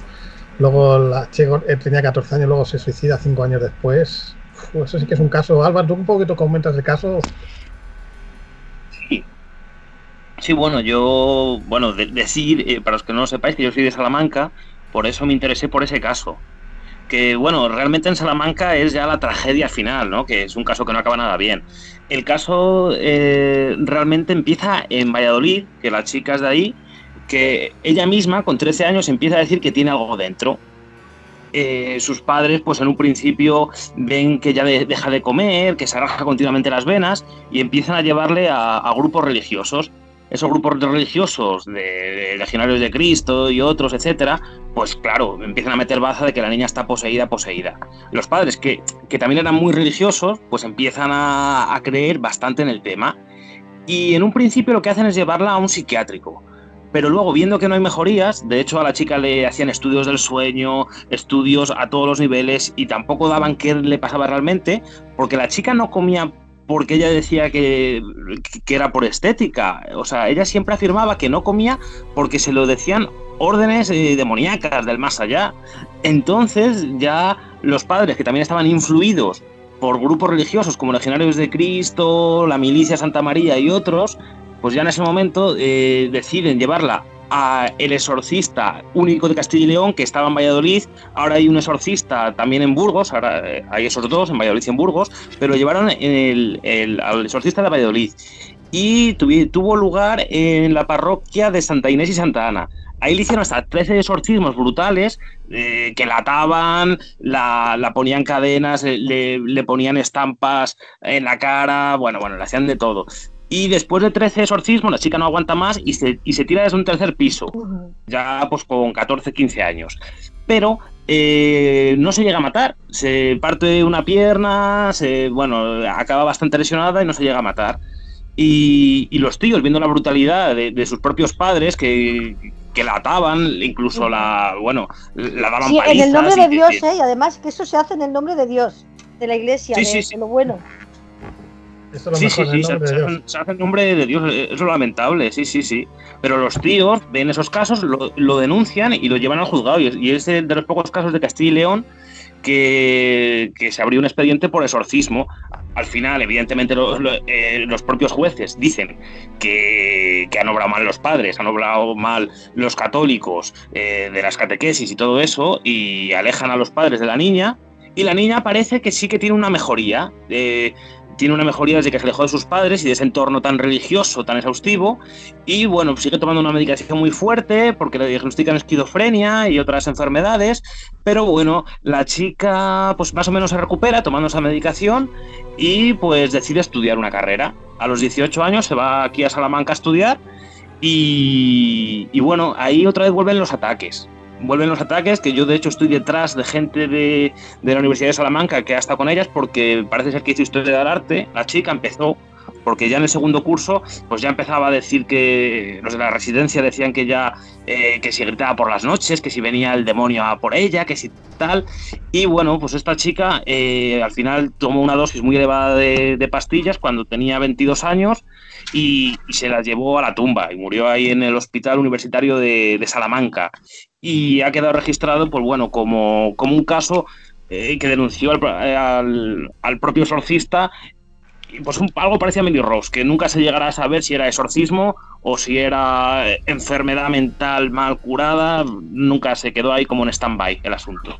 Ese es el caso más o menos resumido. Lo, raro es eso, que no se han dado permiso, pero vamos, Legionarios de Cristo, cuando me dices que están detrás de los Legionarios de Cristo, que son los más radicales dentro de la Iglesia Católica, los más radicales que hay, ya hablas mucho. Bueno, pues creo que por ahora esto va a estar, bien si queréis hacer, vamos a hacer una ronda un poquito de despedida cada uno, un poco de vuestra última opinión. Si queréis empezamos por ti, Ronnie.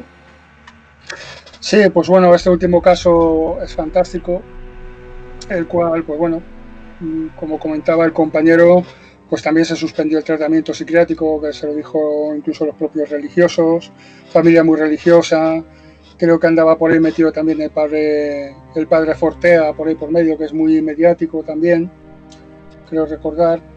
Y, bueno, esto es lo que da, pues al final que, todo está muy metido en esa religión, en esa, en, esa radicalidad religiosa donde, donde incluso se han hecho exorcismos y de hecho conozco un caso a homosexuales también porque en teoría era, eran, estaban también endemoniados y, tocados por, por el demonio.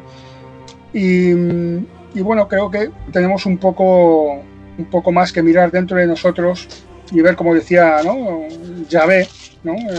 En, el Antiguo Testamento, o mejor dicho, en la, en la Torá, que, que, incluso Yahvé, que era el criador del bien y el mal, o sea, tenía esa dualidad. Y si somos religiosos, nosotros creemos que somos, que somos, mm, estamos hechos por Él, pues también tenemos esa dualidad del bien y del mal. Y tenemos que dejarnos, eh, pues, pues hasta que no haya unos estudios científicos correctos, dejarnos un poco de todas estas aventuras y el buscar a los expertos, a los expertos médicos que, bueno, que investiguen, que, vean qué posibilidades hay de, ayudar los problemas que la gente normal tiene y que, la iglesia muchas veces utiliza para, para controlarnos. Más o menos es, mi opinión con todo esto. Nada que sí. Y María, ¿tú qué opinas? despídete así.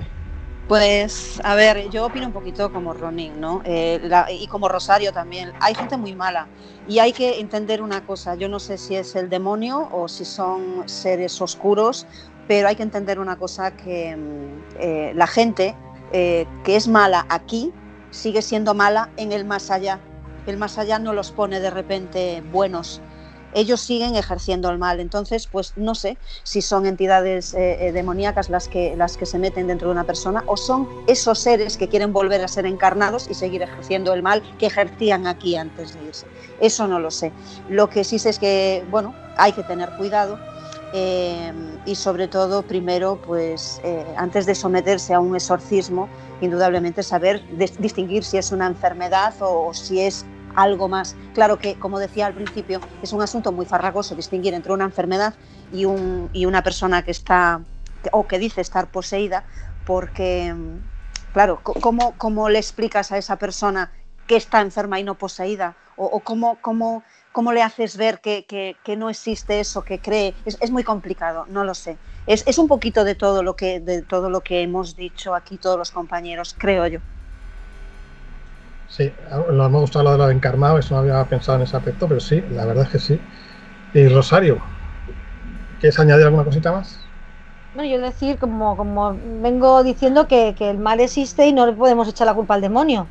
Lo que tenemos que hacer es eh, entender y comprender, no porque nos digamos por mi culpa, por mi culpa, por mi culpa. Eh, tenemos que, cambiar y desde luego yo sí que creo que hay un más allá, sí que creo que, que a veces escuchamos a a seres de, más allá, pero la gran mayoría de los exorcismos es eh, una mente enferma que, bueno, enferma, ya está. ¿sí? Es mi opinión. Y ya termino con eso. Muy buenas noches y muchísimas gracias por, estar con vosotros. Encantada. Álvaro, te toca. Antes de que yo te.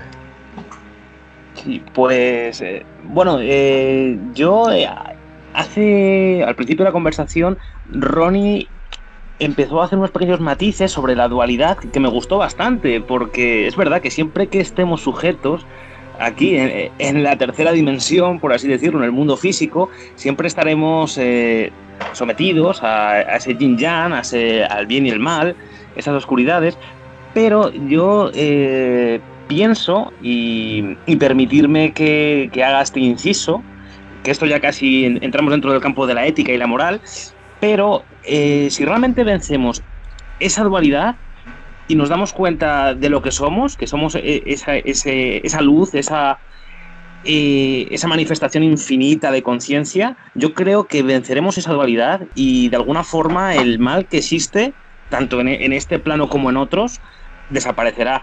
Y yo pienso que, todo el tema de, los, de los exorcismos pues sí habrá ese caso de, que sea esa posesión, pero por esas voluntades de esa maldad que también existe eh, en este universo o multiverso que hemos creado, ¿no? Que dentro de todos los planos siempre va a haber esa dualidad de, esos polos, e, e, esa serie de opuestos que de alguna forma pues tenemos que vencer y yo pienso que, que de alguna forma el camino está en, en vencer la dualidad, ¿no? Por eso quizá haya sido un poquito más escéptico, pero también pienso, como vosotros, que, que sí, lamentablemente en este mundo locos que estamos, por las enfermedades mentales, eh, la enajenación, eh, el tedio y todo, y todo este tipo de, historias, pues está haciendo que estemos con la mente frita, por así decirlo, ¿no? Pero bueno, eh, me despido sin, sin, más y mandaros un abrazo muy cálido a todos y muchísimas gracias por haberme dejado estar aquí con vosotros. Muchas gracias. Pues muchas gracias a vosotros. Si me permites, Roberto, sí, si me permites, porque tengo que darte las gracias eh, por la invitación que me has eh, tendido hacia tu programa y también darle las gracias a, los compañeros que, con los que he tenido el gusto de, charlar ahora. ¿no? Eh, pues nada, me despido ya dándote eso, las gracias a ti y a los compañeros y un saludo a todos los oyentes.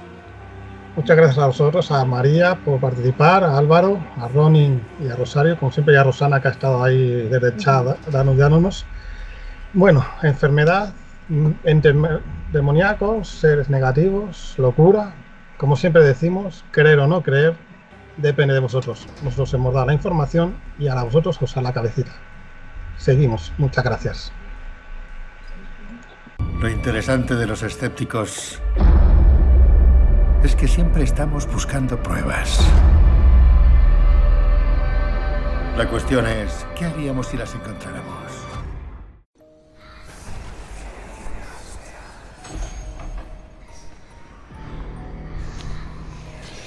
Espero que os hayáis quedado pensando si hay enfermedad o hay entes malignos que nos intentan poseer al final, a mí me queda bastante claro que cada sociedad, cada individuo se enfrenta a sus fantasmas y demonios. Y el demonio parece estar en todas partes, en los márgenes de la locura, en la soledad, en nosotros mismos. O quién sabe, detrás tuyo. Soy RJ y ya estoy aquí con Dark a guardar a todas las criaturas encerrándonos en nuestros aposentos, preparando las siguientes aventuras. Si hemos hablado de diablos, puede que hablemos de fenómenos sobrenaturales, o quién sabe, si los vampiros pueden que estén esperando en la puerta para entrar. Nos despedimos desde aquí arriba, en las sombras.